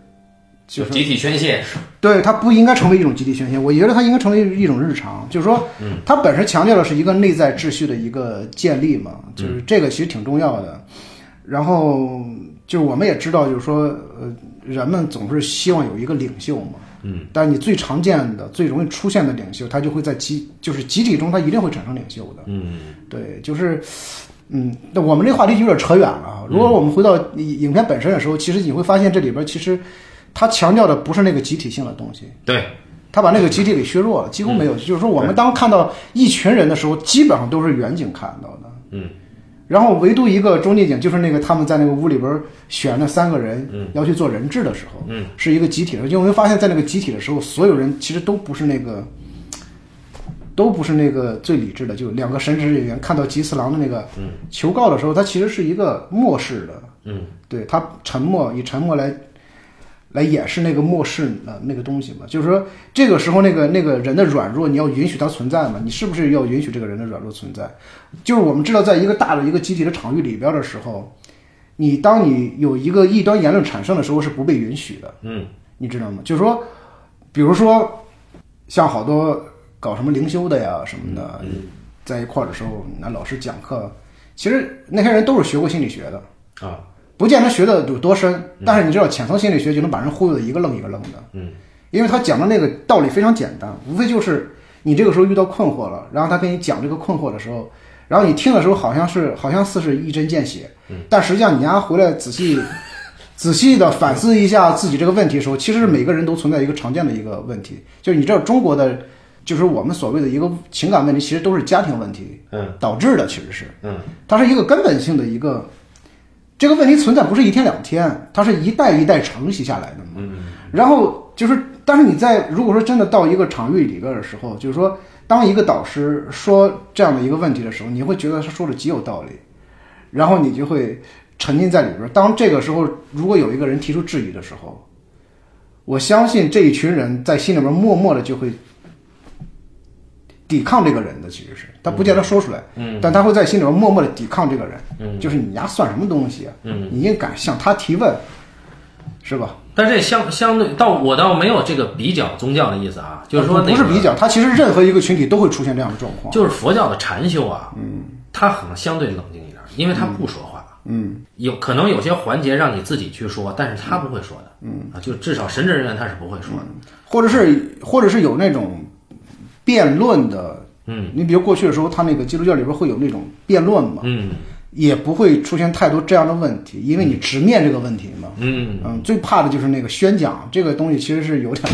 对，就就是嗯哎，这个这个就又扯远了，就是因为你刚才提到那个呃，就是你妈妈当时的那个机缘嘛，嗯，就是说不同的阶层的人啊，对或者说不同的生活处境的人，他有一个他宗教的机缘是不一样的对对，啊，就所是嗯以所以他所以就是当这个就是所以宗教对他生活的影响产生不同的意义的时候，嗯就是你你再去看待这个事情就不一样了嘛。对呃，我过去有时候是比较瞧不上，嗯，可以说是，但我现在不会这样，不不不不太敢瞧不上这个事儿，因为我突然有一天意识到，就是我们就是宗教给我们产生的这个影响不一样。对，就有的人，就比如说我妈妈他们那个群体，他们需要这个东西，而且呢，嗯不同阶层的人啊，他选择不同的宗教的机缘也不一样。对，啊，比如说前一阵儿这个就北京很流行这个仁波切文化，嗯，那什么样的人选择仁波切？至少中产，嗯啊，像我们这样是选不了仁波切。那像像有些有些有困惑的，那他可能就会求助于这个，比如说呃佛教哲学，那那个可能就他他的那个呃门槛儿或者说那个所谓的成本要要低。这当然我没有说侮辱活佛的意思啊，因为不这个这个我不懂，我也不嗯想随便说，但是我只是想说不同人的这个所处的阶层和生活的这个境遇，嗯，他对于宗教的选择也不一样，就对嗯似乎是生活更困难的人更容易接触到这个，比如说基督教的思想，对或者他，是因为基督教没有这么多门槛。嗯，第二点呢，你比如说我们过去家里人不没有基督教的时候，那时候不是信当地所谓的土神仙嘛，啊就你到了这个呃逢年过节的时候，你要烧纸啊。啊，然后念念叨叨，比如我现在生活的村里边儿，就赶上这个节，我操，晚上就有人在那个马路边儿上就烧纸，圈一个圈儿烧纸什么的，再念念叨叨的。嗯，就你起码信基督教，你不需要不需要有这个事情，也不需要有这个仪式，你也不需要花那钱买这个，嗯，就是去做这样的一种一种仪式什么的。那更关键的，它有一种，呃，出于更崇高目的的相互帮助。对对啊对这一点好像在那种就我狭隘的理解啊，嗯就是呃对于选择呃正统佛教，或者说甚至更嗯高，就是更更高，就是高消费的这个仁波切文化的嗯这些人是就不一样的。那些人更强调我自己个人得利啊，对对，他强调是一个个人修行的啊问，题。对对，个人得利。基督教，你比如新教，它利于传播也有这样一点好嗯处，就是说，因为所有这个宗教，因为那天伊敦在我这儿，我们俩聊起这事儿来了嗯嘛，他就说起那个，就是你们之前聊了一个美国电影，就说那他们那个小镇上不有一个教堂嘛。就这个教堂其实是一个当地的一个社交中心，相当于。嗯，其实我们知道，在美国其实就是这样的嘛，或者在一些啊欧洲社区中心，它其实一个社区中心就是以教堂，过去是以教堂为中心的嘛。对。然后，然后它其实是就是基督教里边你会发现，它更多主张的是你去不断的和人产生连接。嗯嗯，可是基督教它在一开始最初级的这个嗯普及阶段，它就是强调群体，它就是强调群体的啊。但是呢，它里边还有一句话，就是圣经里边有一句话叫“你要学会越过人去看上帝嗯”，就这句话其实很重要。啊、我不是说我之前呃很多年前我特别喜欢那个克里希那穆提嘛，嗯他是一个宗教哲学家，啊，就他是这个人很传奇，他曾经在很小的时候，等于是整个我具体我可能忘了啊，反正我记得当时是英国的这样的一个宗教团体的一个掌事者，就是得到了一个神启，啊说要你要去印度的某一个海滩啊选择这个天选之子，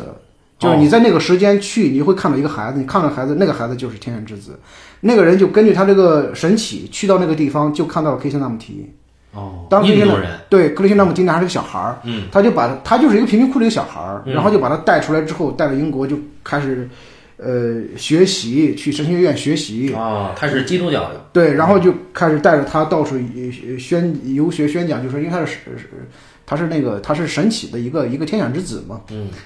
然后他是在这样的环境里边长大的，后来他慢慢慢慢成为一个宗教哲学家嗯嘛。他那时候就讲嘛，他说他有一个言论，我是那时候特别赞同这个言论嗯嘛，就是就是他说真正的信仰不是在庙堂里边，而是在路上。嗯他就理起了一，他说你看耶稣整个传教的过程，他其实一直在走路，嗯，他没有在那个庙堂里边去宣讲嘛。嗯，然后他就说，其实他他那个核心我知道，他讲的那个宗教就是信我们所谓的信仰本身，它其实是一个经历，嗯而不是你在这儿听讲。就是他其实对那个那个在庙堂里边宣讲，其实是有一个，我觉得他个人应该是有那种有那种，呃，距离呃，他应该是有那种也是有那种警惕的嘛。啊，所以说他在那个他强调那个那个就是他特别强调那个内心秩序的建立嘛，就是不是说你要听某一个人的话，然后他讲的都是对的，他说你去庙庙堂或者在一个地方听一个老师讲课的时候，那个老师的话不见得就是对的，嗯他说你要你要真正的理解这个这个这个教义，嗯，然后不不要就是不要只相信一个圣经，就是你要你要上路，你要走在路上嘛，嗯，你要去经历这个这个这个就是修行啊，就我们说的修行就是体验这个东西，但是我们说实话，我们今天所谓的修行都说烂了。嗯然后其实说实话，就是这个这个东西我们说是一套，但你要身体力行起来，它非常的嗯困难，就是它不是一个简单的一个事情。所以说，我们回到这个电影里边的时候，你会发现，就是他们神职人员就在那个那一晚上的那个选择当中的时候，然后神职人员选择静默，嗯对他就是嗯其实就是在那个时期遗弃了这个软弱的人。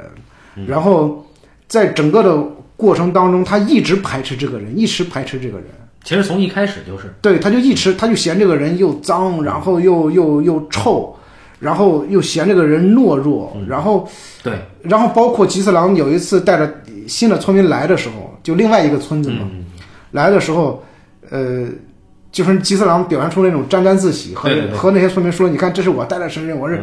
他就会对这个人的这种喜悦嗯产生了那种斥责。就这个时候，他身为一个神职人员，他那个责任已经不重要了，他不断的强调他的内心感受的东西。对，就是从一开始他就会，他直接间接描写的吉次郎都是极端猥琐卑微的一个存在。比如说看个电影的时候，我第一个疑问就是说，我说为什么这些日本村民，嗯，这么的坚定的相信基督教？啊，我当时看电影的时候就觉得，哇，那个人，你像那三个人在那个执行那个水行水行的时候，在那个海里边儿被活活的那个浪拍死，我操！我当时就想，他们就为什么如此的坚定的相信基督教？包括后来那几个几个村民就被旗子裹起来。哦哦哦，那卡尔贝那帮啊对对，那个有一个女孩儿挺漂亮，那个那个女演员叫什么来着？我操！啊，那个什么什么名小松菜奈。啊，对对对对对对，对，然后然后就是他们，我说他们为什么这么坚定的去相信基督教？然后后来我去翻那个他的背后历史，才其实知道那个时期的人们是过得非常非常不幸的。对衣不遮体，对食不果腹，对，然后他那个就是说他那个那那个那个税又这么高，对然后你才知道，其实他们寻求信仰，其实是因为在现实生活当中那个，那个这个政府是没有让没有办法让他们活得很好，甚至没有办法让他们生活生存下来，对所以他们要求助那种精神上的力量来，然后让那种精神上的那种极大的安慰来抵消掉他们身体的那种，对，至少有个天堂在嘛，对对，他们所以说他们所以说对那些人来说，死是一个好事。死是一个极大的一个一个框内嘛，那相对的，就是说，为什么那个统治阶级在在那个特别维护那个佛教嘛？因为佛教它在给你有一个理念，就是说你现在所遭遇的，嗯不管是你的出身还是你的境遇，都是你之前对。呃种下的因。对，那你现在要解决这个果，但是你没有未来，他不告诉你有未对来。我未来你反正你就踏踏实实念佛嘛，你对对你就你就去反省，对对，你就好好的活着。所以说那个那些人是极度绝望的，嗯，就你看到一群极度绝望的人，就在里边，我就觉得吉次郎是稍微，就他在那个绝望中，他是有点，有自觉，有他他其实有，你会看到这个人身上有那个希望感存在，因为他觉得告解是一种希望嘛， 啊对，而且背叛是他的无奈，告解是他的希望嘛，啊对对对，然后然后我觉得就当时我就看后来，然后第二个疑问就是，我觉得这个人不应该值得同情和可怜吗？就是他不应该得到充分的一个爱护吗？和体谅吗？我要问一句，就是嗯说，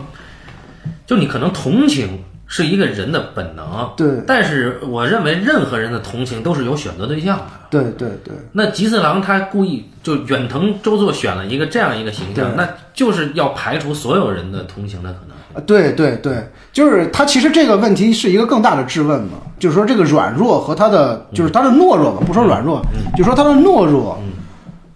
我们始终把懦弱当成一个不好的品质，对，但实际上，懦弱不是一个品质的东西，嗯懦弱是一个人的性格，它是它是它是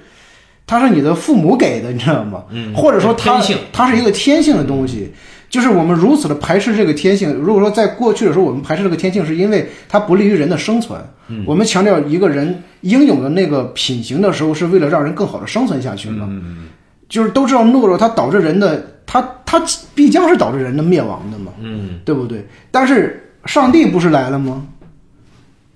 上帝要要派耶稣来替世界的人类承受痛苦的时候，不就是为了这里边要惩戒我们的懦弱吗？但是哎，这一点我们可以在那个稍后那个那个嗯基督的最后罪恶诱惑嗯里可以提到这一点啊。就我们先说这个这啊不是有一兜底的哥们儿吗？啊，对对，就是就是为什么这就不允许了呢？就是他成了一个过街老鼠，人人喊打。就你看那场戏，就是说在那个他们在那个什么锁的时候，就是那个关关在笼子里边的时候，嗯他有一天他又在那个门口跳着脚说我是基督徒，把我逮进去。嗯然后进来之后，那些人就是那些官兵都嫌弃他，啊，光那对那些信徒也嫌弃他。信徒也嫌弃他，官兵官兵甚至不不惜的抓他，你知道吗？对对嗯对。然后用棍子驱赶他，你会觉得那个人他在那个时期，他连人都不算，他连人都不算，就是那种那种卑微到那种多么低低贱的那个那个程度。嗯，然后我就觉得，就是就是，我就会反想到今天我们这个境遇嘛，就是我觉得今天这个社会是一个集体都慕强的一个一个这样的一个状况，你知道吗？就是说我们不允许软弱存在，比如说，呃，比如说这个网络，呃，前段时间特别流行的话题嘛，可能关于那个脱口秀演员的那个，啊就是什么那个，就是杨笠那个，你你你，就他的那个那个他的那个脱口秀的那个桥段是，呃，你你就说男人嘛，你这么你这么平凡，你还这么自信，啊他其实一个调侃嘛，啊就是这其实不是一个多大的一个事儿，一句话你知道吗？但是他引申出来了好多人对这句话的一个呃反感和质疑，包括有人觉得被冒犯到什么什么的，就是我们不谈这个层面的，嗯，我们谈另外一个层面，就是说，就是嗯，平凡且自信其实不是什么大事儿，你知道吗？就是就是这不是一个多大的问题，嗯，然后平凡在今天也都成为了一个被被贬损的一个对象了吗？就是难道你不允许一个人的平凡存在了吗？那一个人的软弱，他就更不值得一提了。嗯啊，你是这么理解？对，我是这么理解，就是说这个是，当然我说这话和杨笠没有关系啊，啊嗯和那个事件也没有关系，只是谈论呃，单纯谈论这个这个这个平凡为什么会引发热议，嗯是因为平凡有人会觉得平凡是一个冒犯，然后你自信和平凡加在一块儿就是一个更大的冒犯，但是我觉得这不是一个冒犯，而是平凡不应该被指摘。呃，如果平凡都会被拿出来指摘的话，那不如平凡的东西我们就更我哦我我我给你我给你我给你嗯那个呃翻译一下，就是这个他的这个平凡呀，带有一种呃贬低的平凡。啊啊、呃，就是说，其实他的语境里，这个不是平凡，就是嗯说你这操性，你还他妈的，你还觉得自己怪不错的，这是我们北京话啊，对对，哎我知道我知道，是吧？我他是这意思啊，对对对，我知道。嗯那么在这里边有一个潜台词，就是说，就你这操性是不是被允许的？你的意思是这个？啊，对对对对对，你的意思就是说我这操性怎么了，对吧？啊，对对对对，就比如比如说我们今天不嗯但断但但是啊，他的那个自信，其实也应该是是另一个意义的自信，他其实是啊，嗯对自对恋对。，对他他不是那个我们说的那个自信，对，他他不其是实我们说他平凡，不是我们那个平凡，对他对自对信也不是我们那自信，他是说你这操性你还挺自恋对对对对啊对。对那那我们现在你你现在提的是，你只是借这个去去说，是说那个说啊，就是说一个人他真正的平凡是不应该被拿来指责的，贬低的，贬低对也就是对说你平凡，你就因为现在这个社会它总是要出位对对对啊，那么你默默无闻，你是一个平凡的人，嗯就自然而然的低人一等。对，甚至说你是一个软弱的人或者一个贫穷的人，啊都都不应该去被。被瞧不起或者指责，你知道吗？是是是你知道吗？就是就是你比如说，嗯，就我一直在想，一直在想，就艺术在今天存在的必要价值是什么？是什么呢？它就是我觉得今天艺术存在的一个仅有的哈，我认为仅有的一个价值嗯就是，它可以承承载人的软弱，就是人的不堪和软弱，就这个东西可以承载，因为别的语境里边已经承受不了这东西了，就是不允许这个东西存在了，你知道吗？就是艺术和宗教应该承受这个东西，啊你知道吗？就是说，我们说的不客气一点，它就是你的职责，其实是。就你应该承受这个，你不应该就是说，如果说连宗教都慕强的话，就你可你可见，嗯，就所有的人都应该成为一个强者，我觉得这是不对的。你怎嗯么怎么去解释艺术应该承载软弱呢？或者说艺术应该接纳软弱？就是怎么说呢？就比如说我，比如说我我我我个人喜欢的作品，艺术家包括作家都是那种具有脆弱性的。比如说我特别喜欢卡夫卡，啊，但是你知道卡夫卡的作品从来不是宣宣讲一个强硬的东西嘛，嗯，他其实始终在在暴露这个这个这个作者本身的脆弱的东西嘛。啊，他的因为脆弱敏感，所以说他看到的那个那个事物的本质的东西，都是我们不可说的，但是你又时时刻刻都能够觉察到的，你身上那个嗯那种脆弱东西，嗯，对不对？就比如说我们打一个比方，像那个像那个那个那个《变形记》里边那个人，嗯，他他变成一个甲虫，还在想上班不上班什么什么东西，是因为本身他是一个他是一个极度软弱的这样一个人。我操，我怎么能够这样呢？然后在这个时期，我应该担心的什么？我不应该担心，就是说你要知道，整个社会是不允许他这样的。用另外一个语汇来说，这是一种悲悯对啊，对就是说啊，我的作者本身，嗯，能够正视人的脆弱性，人的脆弱的一面，然后我呢又把它写进了文学作品里对，啊。然后这个就是你的意思，就是说通过这种方式，嗯，来让去接触过这个艺术的人去明白啊，还有这种人的存在，还是说或者说这种人的存在是被理解的，对，就是就是你比如说，呃，我我我打一个简单的比方哈，就比如说，嗯，呃，我们今天去看展览的时候，你会看到好多那种特别漂亮的啊作品，然后呢，他们都会有一个非常漂亮的解释，就说我用这个东西来抚育人心，嗯，但是我不认为这个东西是真正的抚育人心，我觉得它可能起到一定麻痹作用是真的，嗯，就让你看看起来很美、赏心悦目的啊，然后也有很多人会去嗯消费它，我一直觉得这样的东西有它的谄媚性在，你知道吗？啊然后呢，它也是不断的这个东西，你要知道，平民老百姓买不起，啊，对对对对，它势必是给那些有钱的阶层去作为中家庭装饰，嗯，而采用的。但是我觉得你作为一个艺术作品的，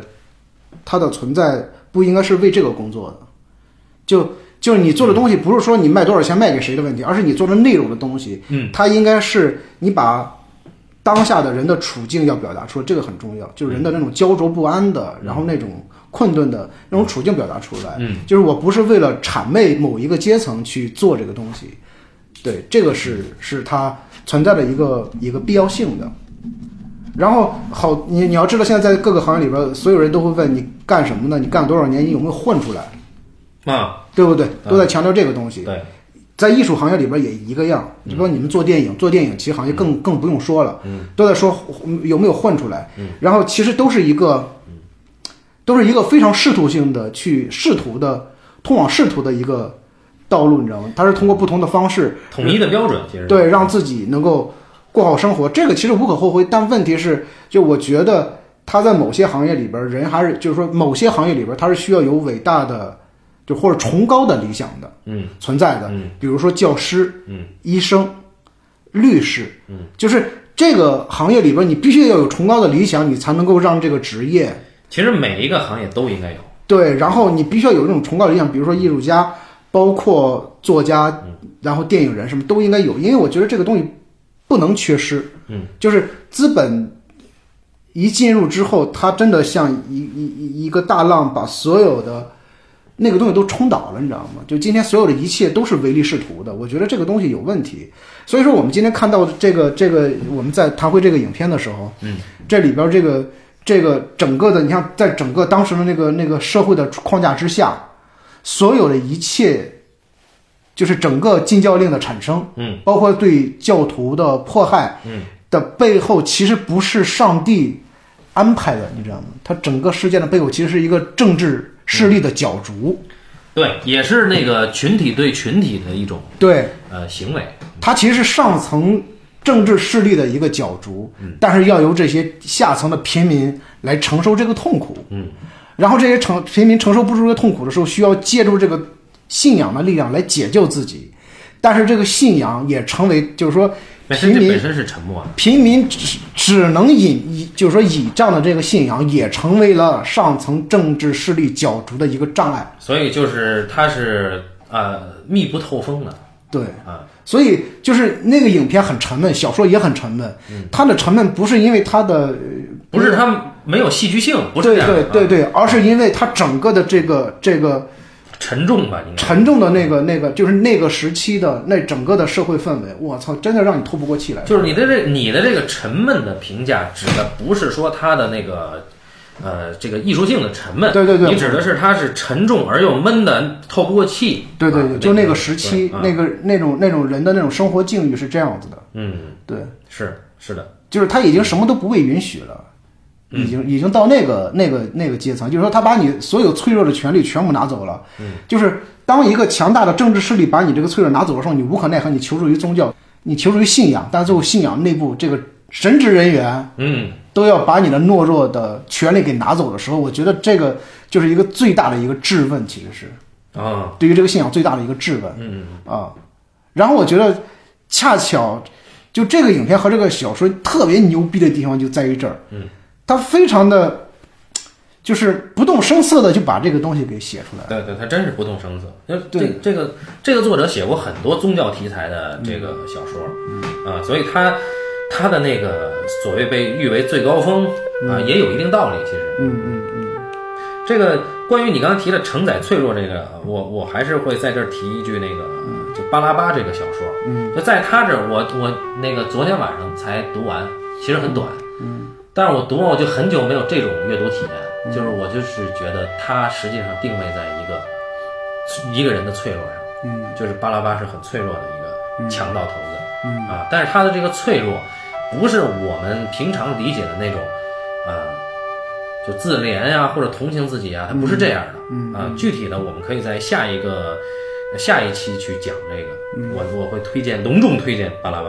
啊。好，那么我觉得这个沉默应该差不多了。差不多了。然后我们接下来好多话题要留在那个下一趴那个，对，就是马丁斯科塞斯在